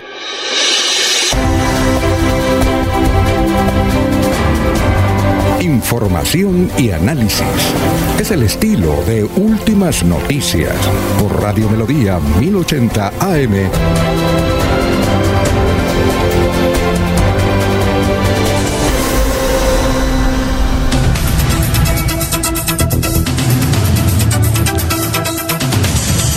Muy bien, son las 6 de la mañana, 21 minutos. Estamos en Radio Melodía. Horacio José Serpa, ya vamos con usted en Lorenzo. Horacio José Serpa dice sobre el aborto. Dice, tema jodido el del aborto. Tengo problemas en mi hogar. Mi esposa está furiosa porque yo apoyo la decisión de la Corte de despenalizar el aborto. Despenalizar hasta la semana 24 no es una invitación a casi aborto. Se aborte, tampoco será obligatorio. La decisión busca proteger los derechos de las mujeres y cuidar su vida al hacerlo seguro. Así es que don Horacio José Serpa en Bogotá tiene problemas con su esposa, tiene diferencias y hay una discusión eh, conyugal allá sobre el particular. Don Laurencio, lo escuchamos desde Yucatán.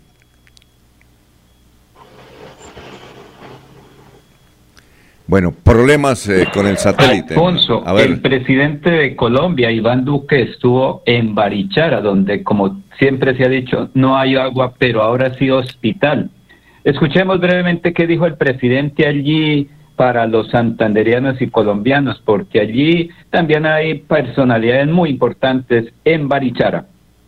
Es un honor para mí estar hoy aquí en Barichara, tierra que quiero mucho tierra que me permite también a mí evocar a un gran colombiano con quien tuve una muy buena amistad y que era un amante de este municipio, al presidente Belisario Betancur Cuartas.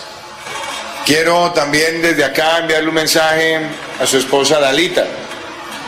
Quiero decirle a toda la comunidad, y óigamelo muy bien, gobernador y alcalde, que aquí nosotros empezamos construyendo país. En el año 2019 estábamos en Barichara con nuestro buen amigo Didier Tavera y recuerdo caminando el municipio y Didier me mostraba aquí este alto, me decía allá es donde va a quedar el hospital con su ayuda. Era otra totumita, pero una totumita con propósito, porque necesitábamos dotar al municipio de una infraestructura hospitalaria de calidad, que fuera acorde con la dinámica del turismo y que fuera acorde también con las necesidades de la atención de patologías ordinarias. Y recuerdo cómo en ese taller Construyendo País salieron dos compromisos muy marcados, Didier, para el municipio. El hospital, definitivamente. El sacúdete, ahí va el proceso. Pero había uno muy especial, y era tener el carro cisterna de bomberos, que permitiera también ayudar para la distribución de agua en el municipio. Esta comunidad de Barichara la llevo en el corazón. Ya está la cisterna, el camión cisterna, ya está el hospital, vienen los acúdetes y anote una cosa ahí, querido alcalde querido gobernador. En este gobierno se duplicaron los beneficiarios de programas sociales en el departamento de Santander. En este gobierno se ha girado el 64% de todas las transferencias sociales que ha recibido Santander. Y en este gobierno, 40 mil santanderianos irán a las universidades públicas sin pagar un solo peso. Este es el gobierno de la equidad. Muchísimas gracias. Muy bien. Lo increíble es que en Barichara, donde él está hablando, es un municipio que no tiene agua. Eso es lo increíble. Bueno, por eso necesitamos don Laurencio, don Ernesto, don Jorge y don Eliezer, mm, que don José María Vesga sea alcalde de Barichara. A ver si tiene, le, le aplican sentido común. ¿Qué saca un municipio con tener buenos hospitales, tener los mejores hoteles? Tiene 40, ¿no? Y buenos, de primera categoría. Y una noche allá es más cara que en el Hotel Dan aquí de Bucaramanga, para darles un caso. Eh, pero ¿qué saca uno si no tiene agua? Usted sabe que ahora, a ver, don, don Laurencio, que sabe de fincas, eh, lo más importante cuando uno va a comprar una finca es dónde está el nacimiento del agua. Eso es lo más importante. Pero no sé, ¿qué piensan en Barichara? Tenemos que ayudarle a don José María Vesga que sea alcalde de Barichara. Ya estamos, estamos que lo convencemos. Pero no se decide, le falta berraquera. Le falta berraquera. Bueno. Pero eh, Alfonso. Sí, 6 y 26. ¿Qué iba a decir, don Laurencio? Pero antes, compromiso de verdad de los congresistas próximos, que de verdad compromiso de los congresistas que sean elegidos, que se trabaje en unidad para lograr el acueducto, porque es que allí la gente, cada uno va por su lado y por eso se han perdido tantos recursos, porque ha faltado la voluntad regional. Recuerde que antes fue ahí en el municipio de Galán donde se opusieron y no permitieron que el agua saliera de allá y se perdió la plata, Alfonso. No solamente echarle la culpa al municipio de Barichara, sino también a los vecinos. Entonces requiere que este 13 de marzo se vote por gente que tenga la intención de trabajar en grupo, en unidad para el desarrollo de Santander, porque ¿qué sacamos cada uno por su lado? si los proyectos toca defenderlos es en Bogotá y ante la comunidad regional, Alfonso. Muy bien, son las 6 de la mañana, 27 minutos. Aquí varios oyentes nos preguntan qué opinamos sobre la ley del aborto que ya está permitido en Colombia. Empecemos con usted, varios oyentes. A ver, doña Trina Rodríguez nos escribe desde el municipio de Lebrija. Eh, Yolanda Ortiz desde eh, Quinta Quinta Estrella, esto es queda cerca de Campo Hermoso, y Juvenal eh, Paredes, que nos escribe desde el barrio San Alonso. Nos preguntan qué opina del aborto. A ver, don Ernesto, ¿usted qué opina sobre la ley del aborto? Eh, es un tema que ha traído mucha controversia, indudablemente, ¿no? Pero me parece que la determinación que han tomado mm, es cruel, realmente. Eh, si la persona la, no está, de, acuerdo, no está de acuerdo con el aborto. No, la verdad no estoy de acuerdo. Es una determinación que debe tomar la persona en su momento, ¿no? Pero después de que pase tanto tiempo, creo que ya eso es un asesinato, lo que han tomado, sobre los tiempos que han dado, ¿no? Después eso seguramente lo van a alargar. No, realmente no estoy de acuerdo con ello. A ver, eh, sigamos. Don Eliezer, ¿usted qué opina? Alfonso, yo pienso que de la forma como esa mujer haya resultado embarazada es el primer paso que hay que dar. Si fue producto de una violación, si fue producto de, un acto eh, terrible en contra de ese ser, eh, pienso que esa posibilidad se debe, se debe permitir, Alfonso. Muy bien. Como dice usted, hay voces eh, en contra y hay voces a favor pero pienso que en la circunstancia en que la mujer haya quedado embarazada, si ha sido contra su voluntad, producto de una violación, producto de, algo eh, inhumano, eh, pueden proceder con, esta, con este tema del aborto.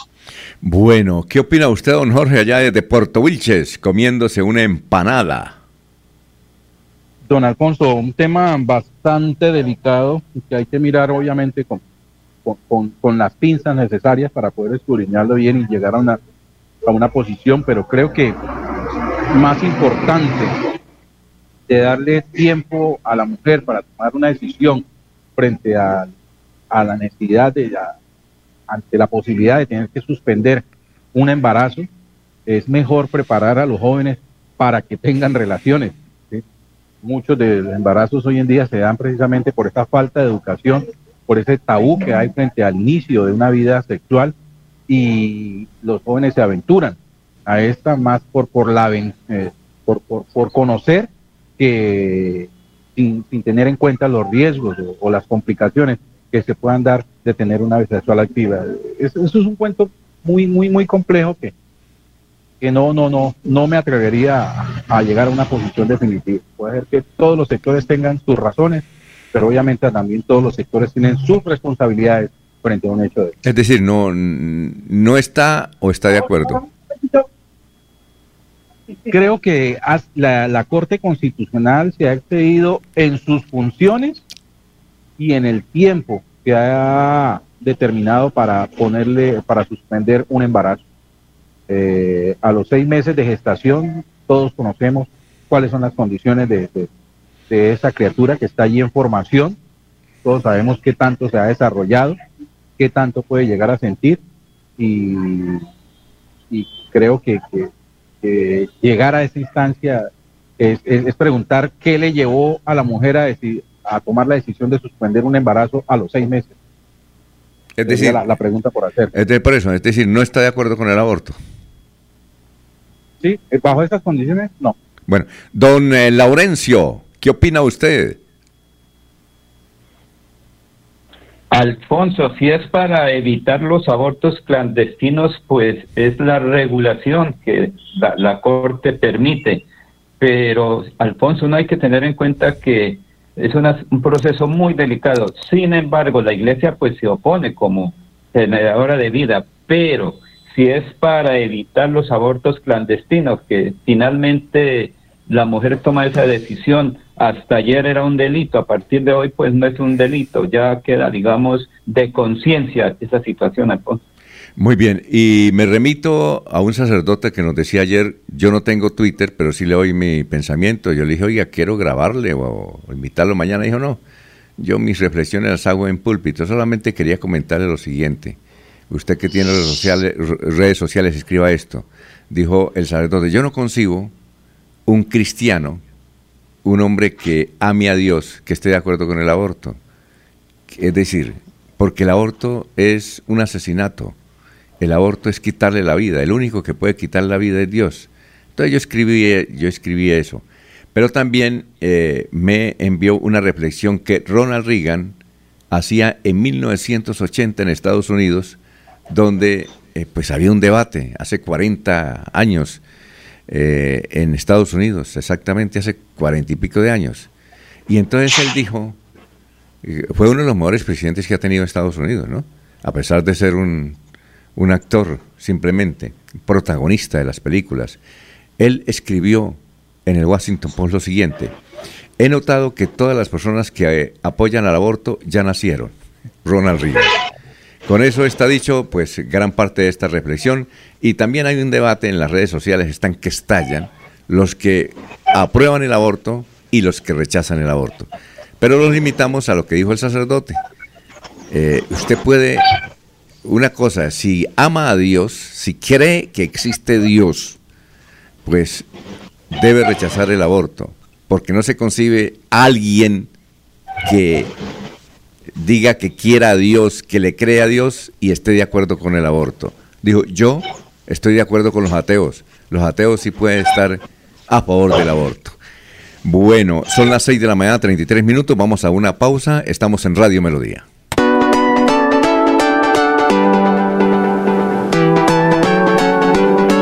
Melodía, Melodía, Radio Sin Fronteras. Escúchenos en cualquier lugar del mundo. Melodíaenlínea.com es nuestra página web. Melodíaenlínea.com, señal para todo el mundo. Señal para todo el mundo. Radio sin límites, Radio sin fronteras. Radio Melodía, la que manda en sintonía.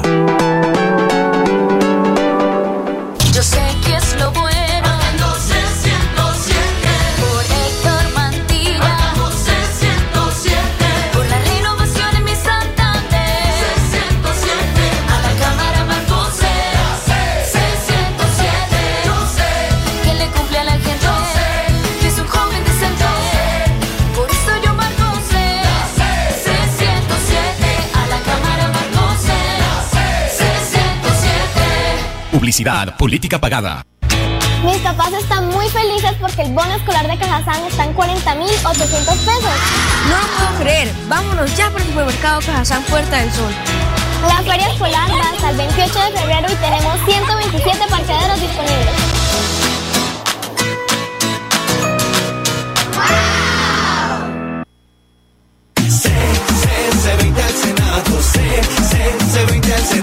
Hola amigos, les saluda José Alfredo Marín, su próximo senador de la República. Los invito a que me apoyen este 13 de marzo con su voto, marcando la C del Partido Conservador y el número 20, para que trabajemos juntos por la transformación social que Colombia necesita. C, C, 20 al Senado, C, C, 20 al Senado del bar, del barrio al Senado, C, C, 20 al Senado.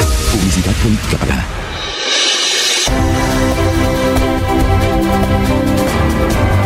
Información y análisis. Es el estilo de Últimas Noticias por Radio Melodía 1080 AM.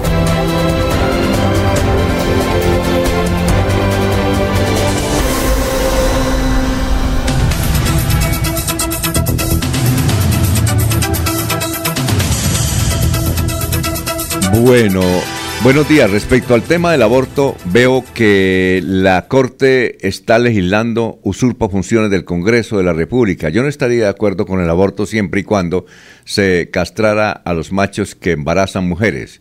Como eso no va a ocurrir, estoy de acuerdo con que las mujeres decidan sobre su cuerpo. ¿Ya lo tenemos ahí? ¿Sí? Ah, bueno, perfecto. Eh, estamos en comunicación con un joven norte santanderiano que hace parte del Gran Santander es el doctor Juan Pablo Celis, eh, Vergel.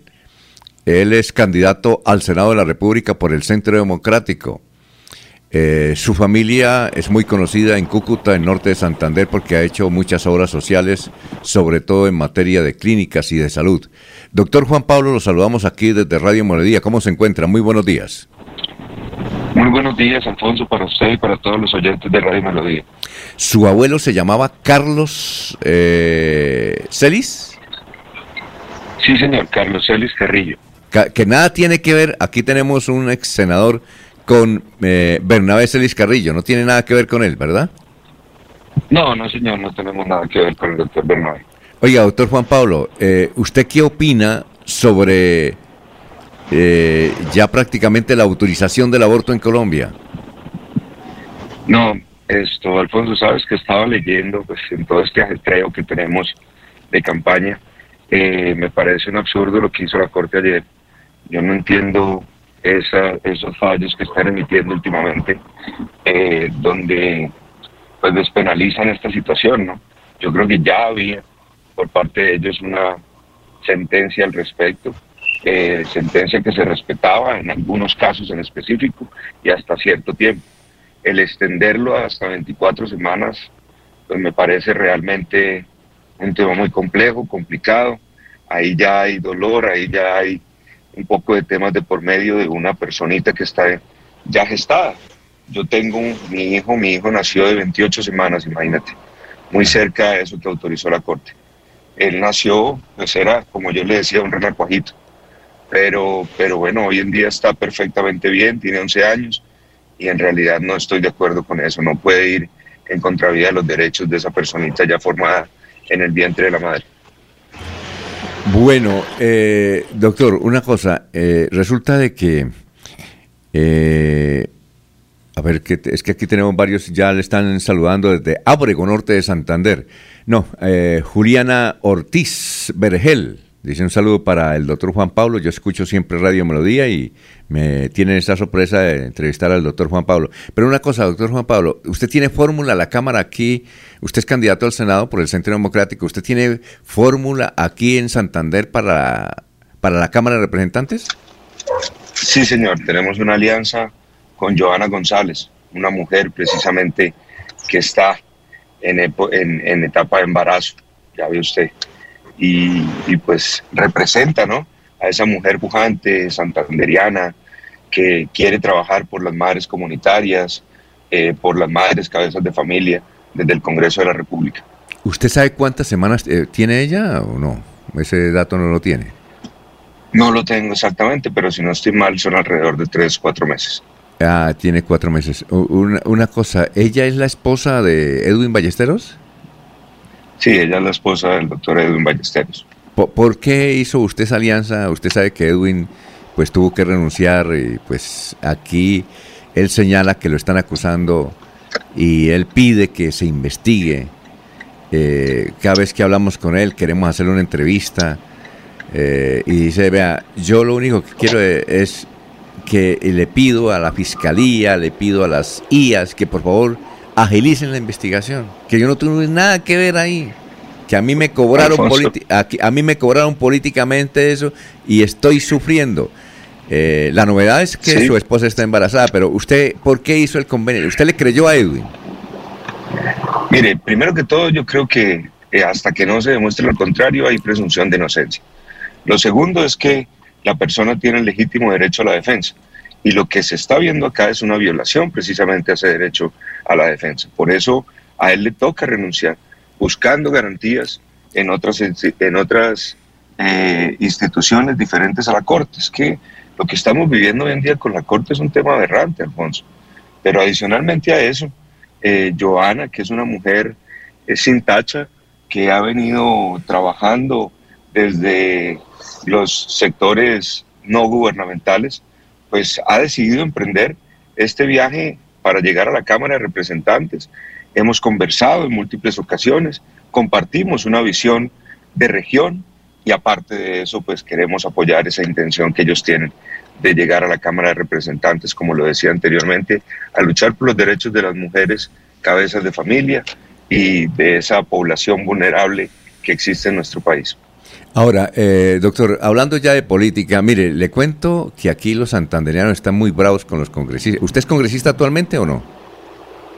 Sí, señor, yo soy congresista, soy representante de la Cámara aquí por el norte de Santander. Bueno, le cuento, no sé allá, en el norte de Santander, pero lo entero, aquí en Santander, la gente, aquí decimos un término que, que nosotros nos parece aceptable, en otras partes no se puede pronunciar esa palabra, nosotros estamos arrechos, o aquí Santander está los santanderianos están arrechos porque los parlamentarios santanderianos no hacen nada por nuestra región.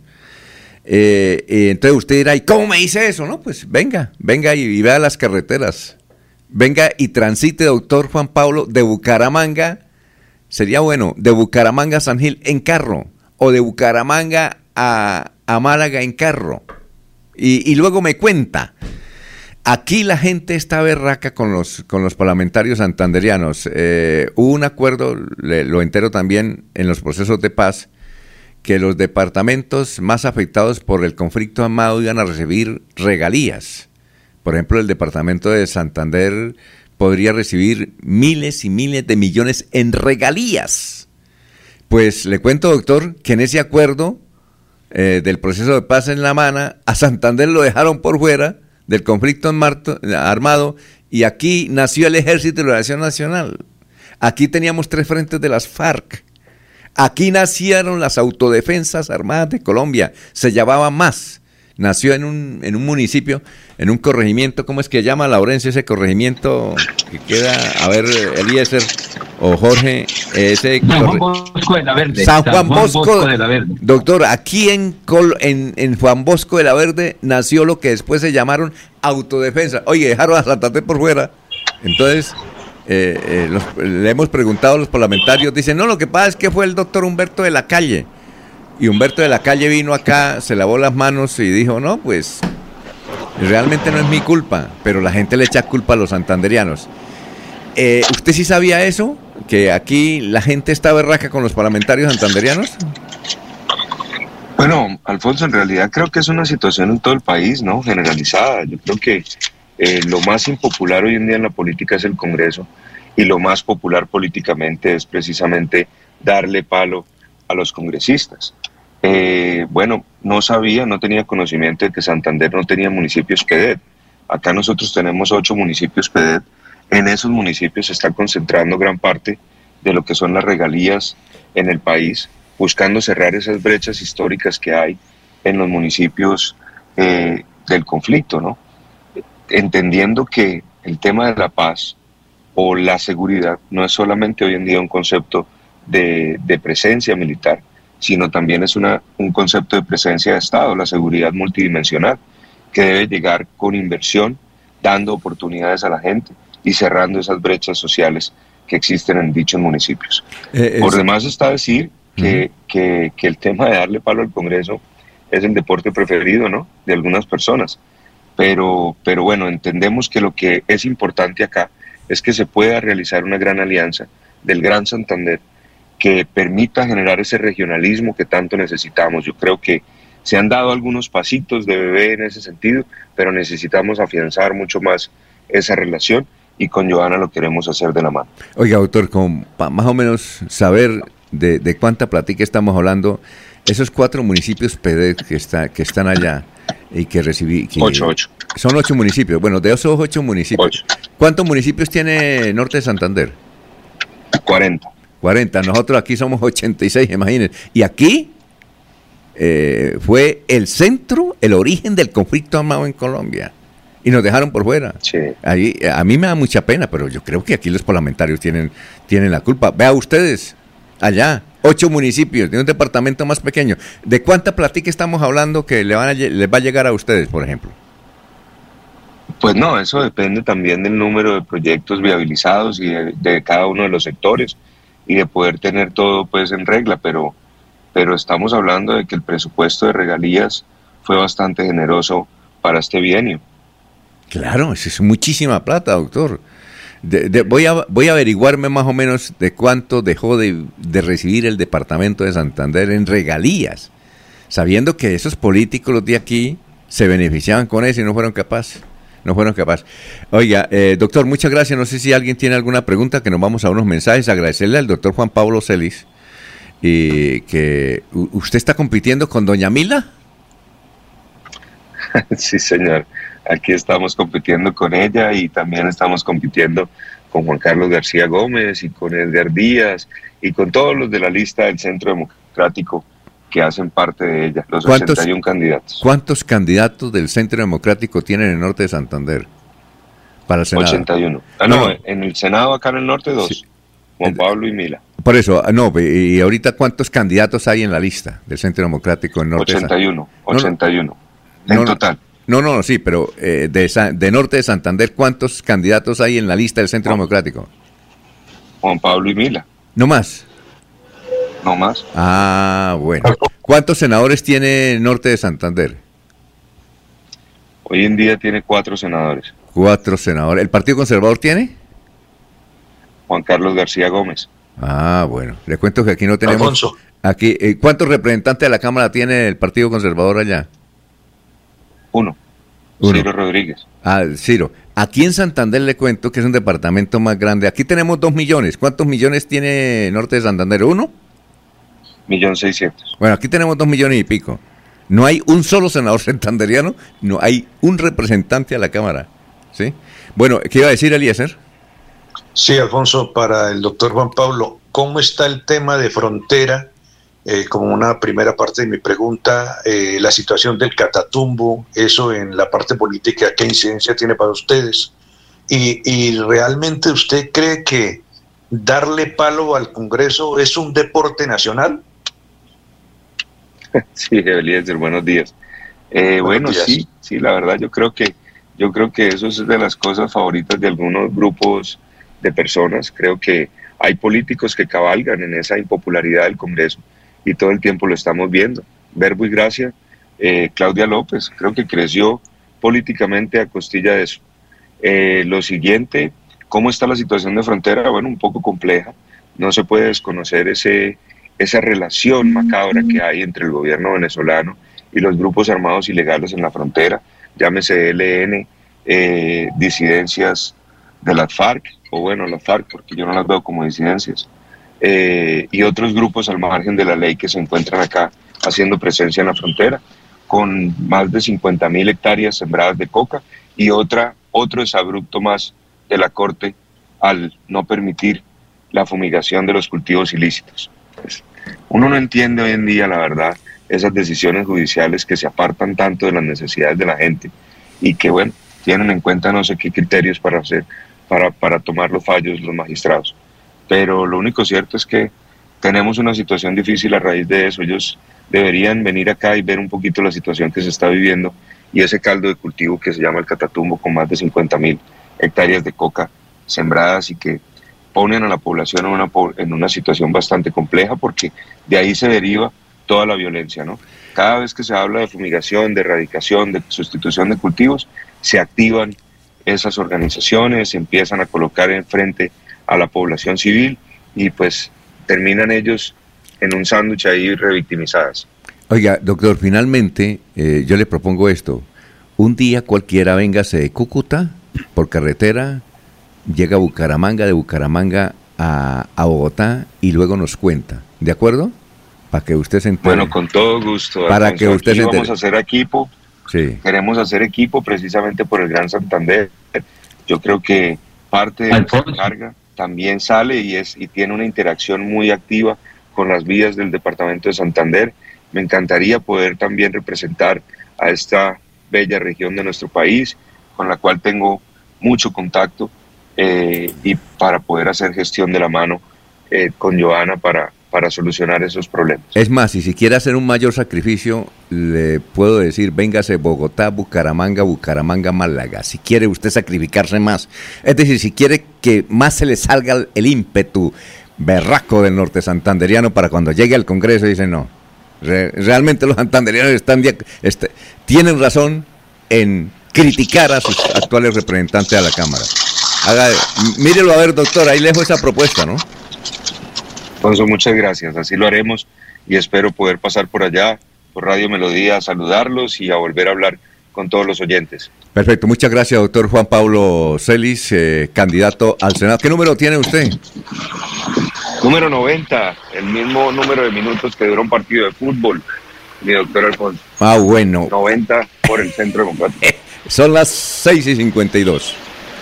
101 Amigos, les habla Oscar Villamizar Meneses. Las mujeres de Colombia necesitan la ley No Todo es Color de Rosa. Una ley que permite el diagnóstico temprano y el tratamiento oportuno del cáncer de mama. Acompáñenos con su voto, marcando Centro Democrático número 101 a la Cámara de Representantes y al Senado de la República, nuestra fórmula con Jenny Rosso. Centro Democrático número 15. Oscar Villamizar es el 101. A la Cámara, vota Centro Democrático 101. Oscar Villamizar. Publicidad política pagada. Mario Castaño al Senado, marca L9 en el tarjetón, el senador de las regiones. Mario Castaño por ti, por mí, por mi familia para servir, porque el pueblo digno quiere vivir. Mario Castaño con la gente, Mario Castaño si se siente, el senador de las regiones dice presente, presente, presente. Mario Castaño con la gente, Mario Castaño si se siente, el senador de las regiones dice presente, presente, presente. Publicidad política pagada. Atención. Noticia de última hora. En Paz hace una invitación especial para que cuidemos lo que nos pertenece, el medio ambiente. No arrojes papel, botellas plásticas, tapabocas, toallas higiénicas o cualquier tipo de residuos que obstruyan las tuberías. Haz un manejo consciente de lo que botas y dónde lo botas. Sé parte de la solución y sigamos construyendo calidad de vida juntos. En paz.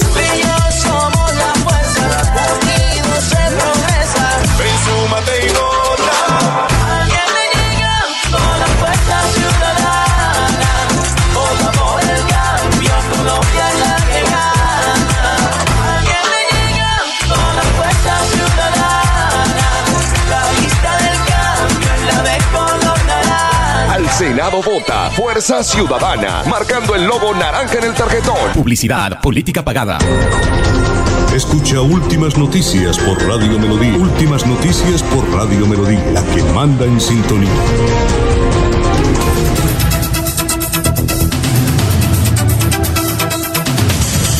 Ya son las 6 y 54, muchos mensajes acá. Por ejemplo, Gustavo Penilla dice que él fue a Bogotá eh, y se echó por Copetrán. 11 eh, horas 30 minutos. Pero hay buenos peajes. Esa es la ilusión, hay buenos peajes. Bueno, eh, noticias eh, a esta hora. Estamos en Radio Melodía. Don Ernesto, lo escuchamos. Estaba mirando aquí la jornada de votación de hace cuatro años a la Cámara en Florida Blanca, donde estuvo la actividad sobre el 56%, pero los votos no marcados fueron 2.437, muchos votos nulos, 9.887 y 770 votos en blanco. La gente votó muchísimo por la lista o los partidos, 79.941.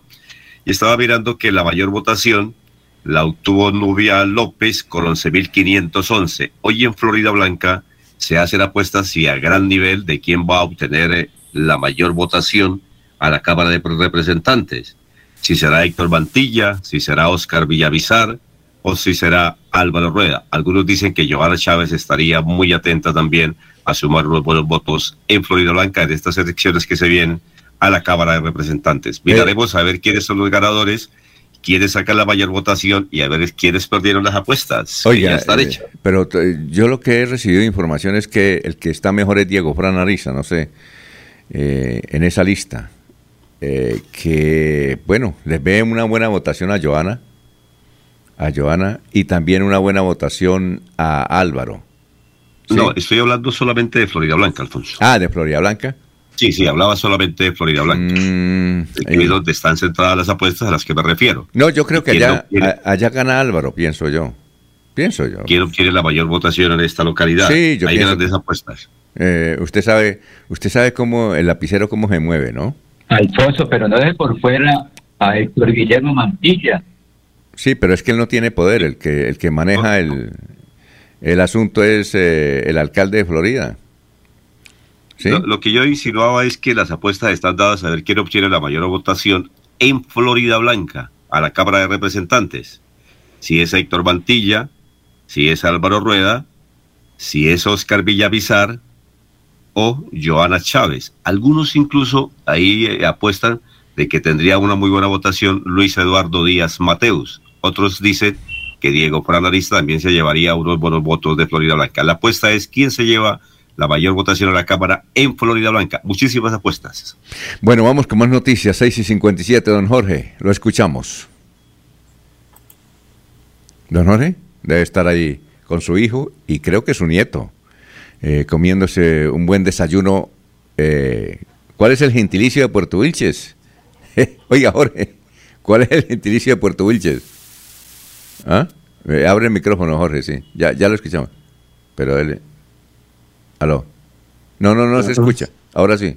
La, la empanada no lo deja. No, no, no, no, no. Él está ahí. Lo que pasa es que no le ha, no, no ha abierto el micrófono. Si quiere hablar. No, lo tiene abierto, pero no tiene sonido. Ay, ¿por qué no tiene sonido? Este, este no, no sé, algo está Cosas de las comunicaciones. Porque ahí le denoto que no tiene, el micrófono lo tiene, lo tienes como... Hay dificultades con el satélite, Alfonso. Parece que estuviera en, un, no, le, está mostrando el Hay dificultades con el satélite. No le escuchamos, Jorge. No le está mostrando el micrófono, Jorge. No, el micrófono no está funcionando. Ahora, sí. Ahora sí. Ahora sí, Jorge. Bueno, va y viene. Ya se había cerrado un poco. Ya, Ahí está. ya me encuentro al interior del Centro de Integración Comunitaria Puerto Wilson, donde Alfonso, donde, se realizará esta audiencia. Ya se está ingresando algún personal de medios de comunicación, de las autoridades ambientales, de Ecopetrol, de la Agencia Nacional de Hidrocarburos, la Agencia Nacional de Licencias Ambientales. En fin, ya está todo dispuesto para comenzar esta audiencia. Me reportan que se presentan algunos algún incidente hacia las afueras del casco urbano de Puerto Wilches, exactamente en el kilómetro 3. Allí un grupo de manifestantes han bloqueado la vía y no han permitido la salida de algunos de los vehículos que hacen el transporte de, los empleados de, las empresas palmicultoras y tampoco están permitiendo el ingreso de, vehículos que, que llegan hacia Puerto Wilches. Allí también ya se encuentra personal del Ejército Nacional y de la Policía, pues eh, tratando de, eh, pero nuevamente que se normalice el paso por este sector de Puerto Wilches. Por demás, don Alfonso, también se reporta que en la jornada anterior, aquí en la cabecera municipal, se registró el homicidio de una persona, un ciudadano extranjero, quien se dedicaba a labores de, de mototaxismo, de, de transporte informal es un joven de 23 años, no, no se ha dado su, el nombre, eh, pero eh, falleció luego que fuera víctima de un ataque con arma de fuego. Eh, no hay un, una, incidencia o claridad frente a cuáles serían los móviles de este homicidio que se registró ayer en la cabecera de Puerto Wilson. Debe ser venezolano, ¿no? Sí. Sí, señor. Sí, señor. Es un joven venezolano que se suma también a otras muertes violentas que se han registrado en Puerto Wilches durante el último año. Y un caso particular, don Alfonso, buena parte de las víctimas son ciudadanos extranjeros, los que se registran acá en Puerto Wilches. Oye, una cosa, ¿cómo es el gentilicio de Puerto Wilches? Wilchenses. Wilchenses. Bueno. Eh, don Eliezer, noticias a esta hora, son las 7 de la mañana. Don Alfonso, algunos comentarios sobre el tema del aborto. El presidente de la conferencia episcopal, Luis José Rueda Paricio, dijo, la razón nos muestra que si defendemos la vida en las etapas más frágiles desde el momento de la fecundación y en su etapa de gestación, como también en las etapas de enfermedad, nos llevará a ser coherentes para pedir que no se recluten niños, que no haya minas antipersonales, que no haya homicidios, masacres, guerra, que no haya violencia. Estamos llamados a respetar coherentemente la vida desde eh, la gestación hasta la muerte natural. Pero hay voces de personajes que eh, con lo que digan van a traer votos o van a retirar electores. Por ejemplo, Francia Márquez dice, la maternidad ya no será una imposición, sino una decisión libre y fundamentada en el amor, el respeto y la dignidad Qué bien, Colombia, hemos dado un gran paso para escribir una mejor historia. Dice la crónica que no han conseguido opiniones de Ingrid Betancourt, de Rodolfo Hernández y de Alejandro Gaviria. Pero, por ejemplo, Fajardo dice, acierta la Corte Constitucional al despenalizar el aborto porque es, ante todo, un asunto de salud pública. Las mujeres tienen la capacidad de decidir sobre sus cuerpos y lo que necesitan es que los procedimientos sean legales, seguros y no les representen ningún riesgo. Trabajaremos con jóvenes en cuidar y decidir sobre sus cuerpos, llevar una vida sin violencias y tener una sexualidad enfocada en la prevención de embarazos no deseados y mejoraremos los servicios de salud urbanos y rurales para que las mujeres reciban la atención que merecen. Y por último, Camilo Romero Alfonso dice, celebramos que las voces de las mujeres se hayan escuchado y hoy sean ellas quienes legalmente puedan decidir sobre sus cuerpos. La decisión de la Corte Constitucional ratifica que la nueva política será feminista o no será, dice Camilo Romero. Monseñor Pimiento, ¿usted conocía a Monseñor Pimiento? ¿Usted conocía a Monseñor Pimiento o no, Eliezer? Monseñor Pimiento, ¿estuvo en Bucaramanga? Él fue arzobispo de Manizales, fue cardenal, murió a los 100 años, hace poco, de Zapatoca. No, no lo conocí. Eh, él cuando estaba de arzobispo en, Manizales, él prohibió el condón. Entonces, inclusive, él nos contó que eh, siempre ponía a alguien ahí en la entrada de la, de la catedral para cuando iban a los oficios religiosos y les preguntaba, ¿usted está de acuerdo con el condón? Sí. Entonces no puede entrar. Porque él decía algo. Decía, mire, el aborto empieza desde el control natal. El único control natal lo puede hacer Dios. Entonces yo le dije, yo le decía Monseñor, pero Monseñor, entonces eh, eh, traer hijos, dijo sí, es que eh, ese aparatico que tiene usted es únicamente para reproducir, nada más. usted no puede hacer control natal porque eso está desobedeciendo el mandato de Dios. Por eso era que nuestras familias, decía él, tenían 12, 10, 15 hijos, porque no había control natal. Y eso sí es divinidad decía Monseñor. Si estuviera vivo estaría horrorizado, ¿no? Imagínense, él, no está de acuerdo porque él decía, el aborto empieza desde el control natal. Don Alfonso, y hay dos voces más en contra del aborto, la de Oscar Iván Zuluaga, como defensor de la vida, me duele profundamente el fallo de la Corte Constitucional sustituyendo al Congreso y violando el derecho fundamental de la vida. Y el de Federico Gutiérrez dice, no es un tema menor permitir abortar hasta las 24 semanas excesivo.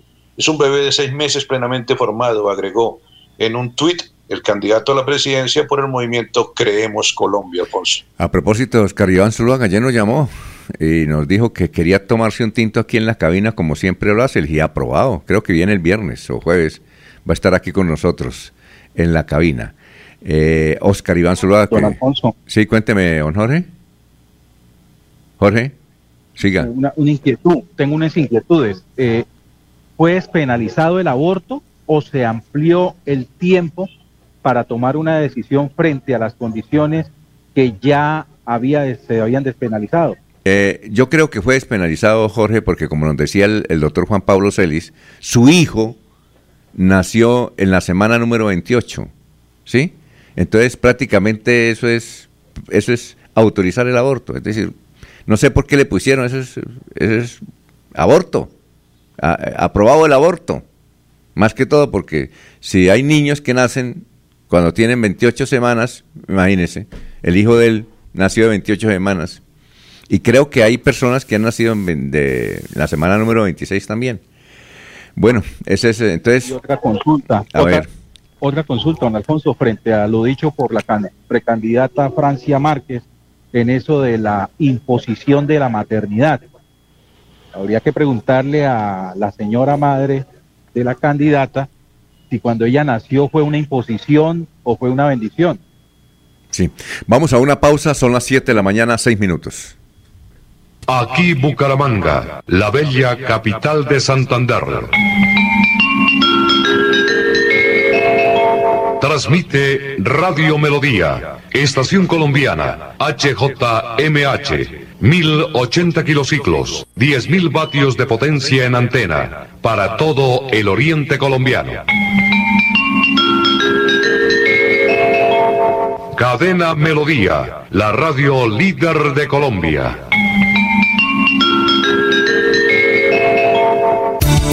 Los invitamos a sintonizar el programa Curación Natural de la Unidad Médica Biológica del Dr. Ricardo González, de lunes a viernes en los horarios 7 y 30 y 9 y 30 de la mañana y los sábados 7 y 30 y 12 del mediodía. Aquí encontrará la orientación profesional para todo tipo de enfermedades, tratamientos con medicamentos naturales. Llame y agende su cita médica al 313-392-2623. 313-392-2623. Estas son últimas noticias, las noticias de la hora. Hola, ¿qué tal? Bienvenidos. Desde el Centro de Producción Internacional de Ocio Noticias, Florentino Mesa les presenta la vuelta al mundo en 120 segundos. La comunidad internacional se prepara hoy para anunciar sanciones contra Rusia tras reconocer la independencia de las autoproclamadas repúblicas prorrusas de Donetsk y Lugansk en territorio ucraniano y de desplegar al ejército para ejercer funciones de pacificación. El Consejo de Seguridad de la ONU se reunió de emergencia tras una nueva escalada de la tensión en Ucrania, condenando el desafío del presidente ruso Vladimir Putin, quien ordenó el despliegue de tropas en territorio separatista, lo que amenaza con recrudecer las hostilidades. El presidente iraní Ebrahim Raisi insistió desde Qatar que Estados Unidos debería levantar las sanciones económicas impuestas a Irán para reavivar el acuerdo conseguido en 2015 que limite el programa nuclear iraní, del que Washington se retiró en 2018. Un motín dejó al menos 20 policías heridos en el interior de un penal del balneario mexicano de Acapulco, un hecho acontecido mientras autoridades de la cárcel realizaban el traslado de reos a otros centros penitenciarios. El ex vicecanciller de Nicaragua, Víctor Hugo Tinoco, uno de los líderes de la disidencia sandinista, fue condenado a 13 años de cárcel por el supuesto delito de conspiración imputado a varios opositores presos por el régimen de Daniel Ortega. La Corte Constitucional de Colombia votó a favor de despenalizar la interrupción voluntaria del embarazo hasta la semana 24 de gestación, un paso histórico para América Latina que ha empujado organizaciones feministas para la protección de la vida y la salud de las mujeres. Tras seis años de investigaciones, Perú empezó el primer juicio por corrupción contra un expresidente, el exmandatario Ollanta Humala, en un caso ligado a la constructora brasileña Odebrecht, que ha provocado un terremoto entre la clase política que dirigió el país en los últimos 35 años. Una fuerte explosión cerca de una mina de oro en Burkina Faso cobró la vida de por lo menos 59 personas y dejó más de 100 heridos. Se cree que el estallido fue provocado por las sustancias químicas utilizadas en la extracción del oro. Esta fue la vuelta al mundo en 120 segundos.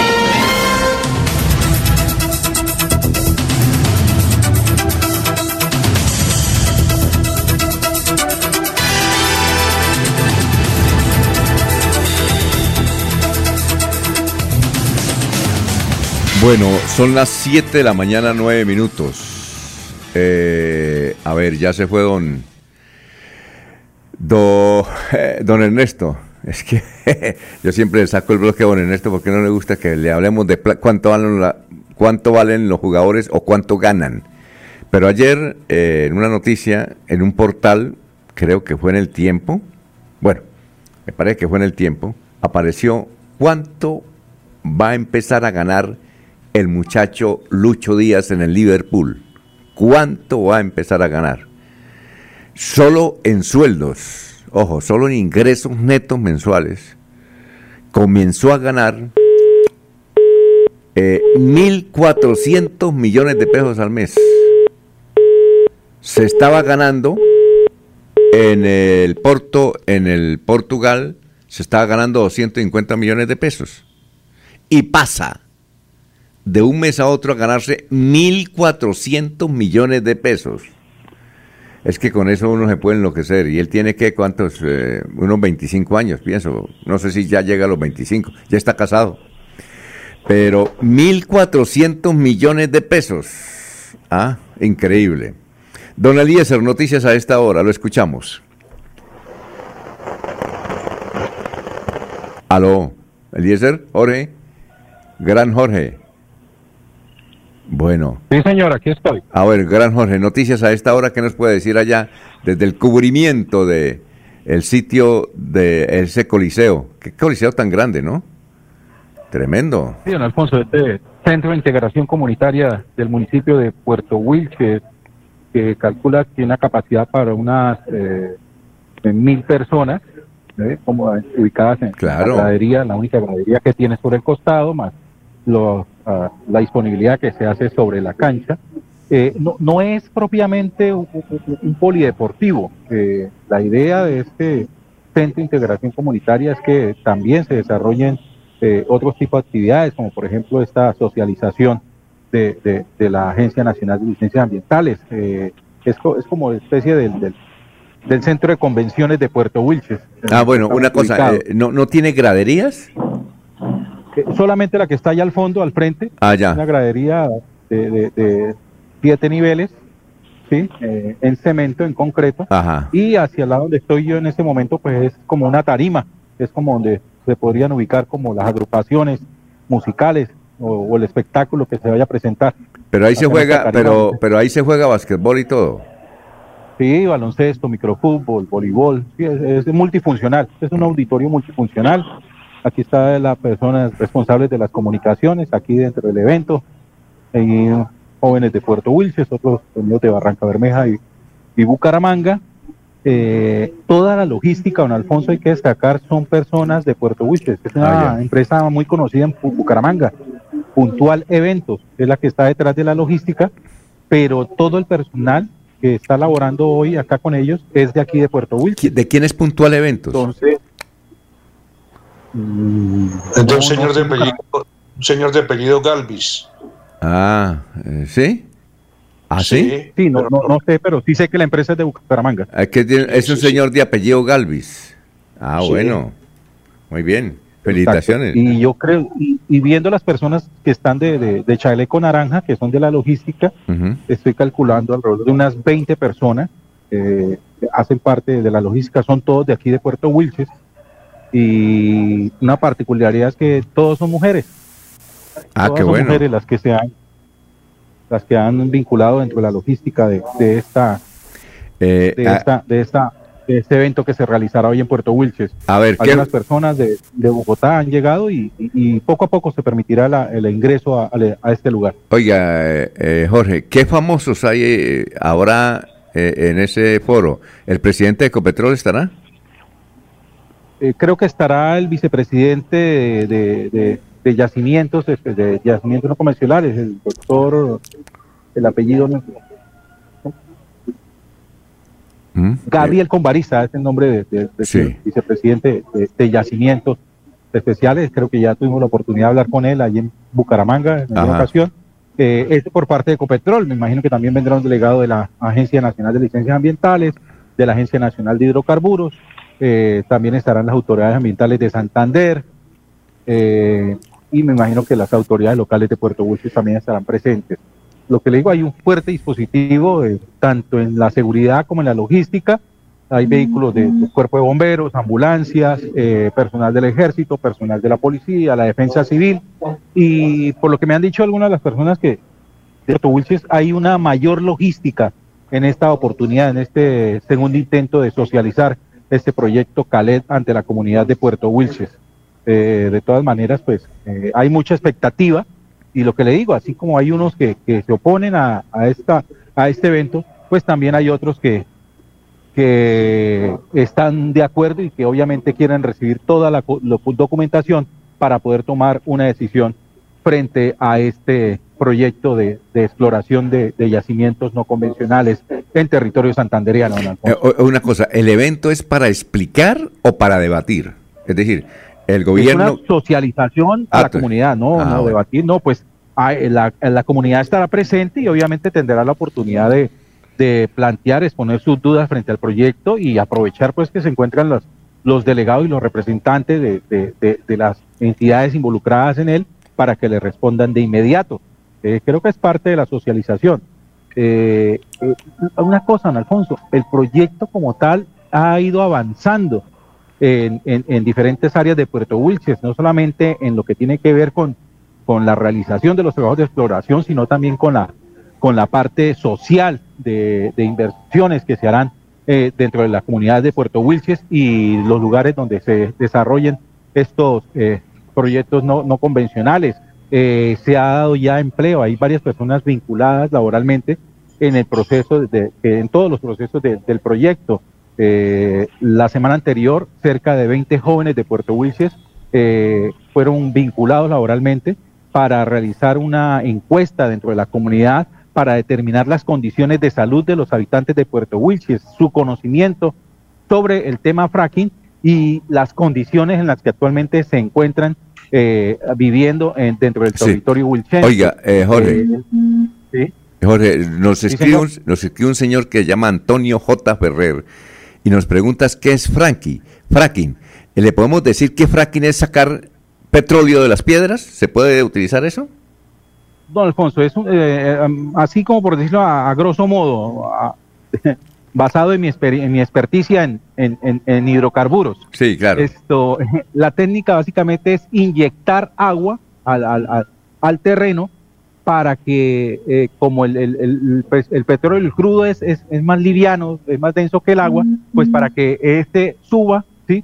Eh, a- para que la misma agua impulse el crudo hacia el exterior, hacia la superficie y pueda ser aprovechado. Esto básicamente se hace en pozos que anteriormente eh, eran productivos y que dejaron abandonados precisamente por, por la baja presión en la, en, la, en la afluencia de los crudos. Entonces, el fracking lo que permite es la, eh, es la inyección de agua y también le llama la fracturación de la piedra, es decir, inyectarle agua para ese crudo que ha quedado dentro de los minerales, dentro de- Sí. de los residuos, dentro de los sólidos, pues pueda también emerger a la superficie. Ah, bueno. Un máximo aprovechamiento de los pozos Eh, que para, ya se han explorado. para un meme, es como un lavado. sí, sí. más o menos. Alfonso. Sí, cuénteme, Eliezer. Se llama Hugo Galvis, el dueño de Puntual Eventos, y me dice mi corresponsal amiga que casi siempre se trabaja en conjunto con JJ Sonido. Ah, o sea ya. que si, si el trabajo es como el que está mostrando Jorge, de todo el servicio para la atención de la gente, silletería, organización y sonido, casi siempre van, van de la mano, van en, en junta, JJ y Puntual Eventos. Ah, muy bien. Bueno, Jorge, muchas gracias, muy amable. Eh, vamos Don a... Alfonso, aquí quedamos atentos para ver cómo se desarrolla esta jornada y obviamente estaremos acá a nombre de Radio Melodía eh, Claro. dispuestos a cubrir cualquier, todas las incidencias de esta jornada de socialización que se desarrolla hoy en Puerto Wilches. Bueno, vamos a una pausa. Ya nos está alzando la mano don Soel Caballero. Vamos a una pausa. Estamos en Radio Melodía. Son las 7 y 19. Bienvenidos a su concurso. Si lo tiro, me lo tiro. Un concurso diseñado para usted que arroja todo tipo de residuos en el El medio ambiente no es un juego. El buen uso del sistema de alcantarillado es fundamental para su cuidado. No arroje restos de papel, botellas plásticas, tapabocas, toallas higiénicas, tampones, desperdicios y todo tipo de elementos que taponan las tuberías. Tú puedes formar parte del equipo En Paz y proteger el medio ambiente. En Paz, construimos calidad de vida. Yo sé que es lo bueno.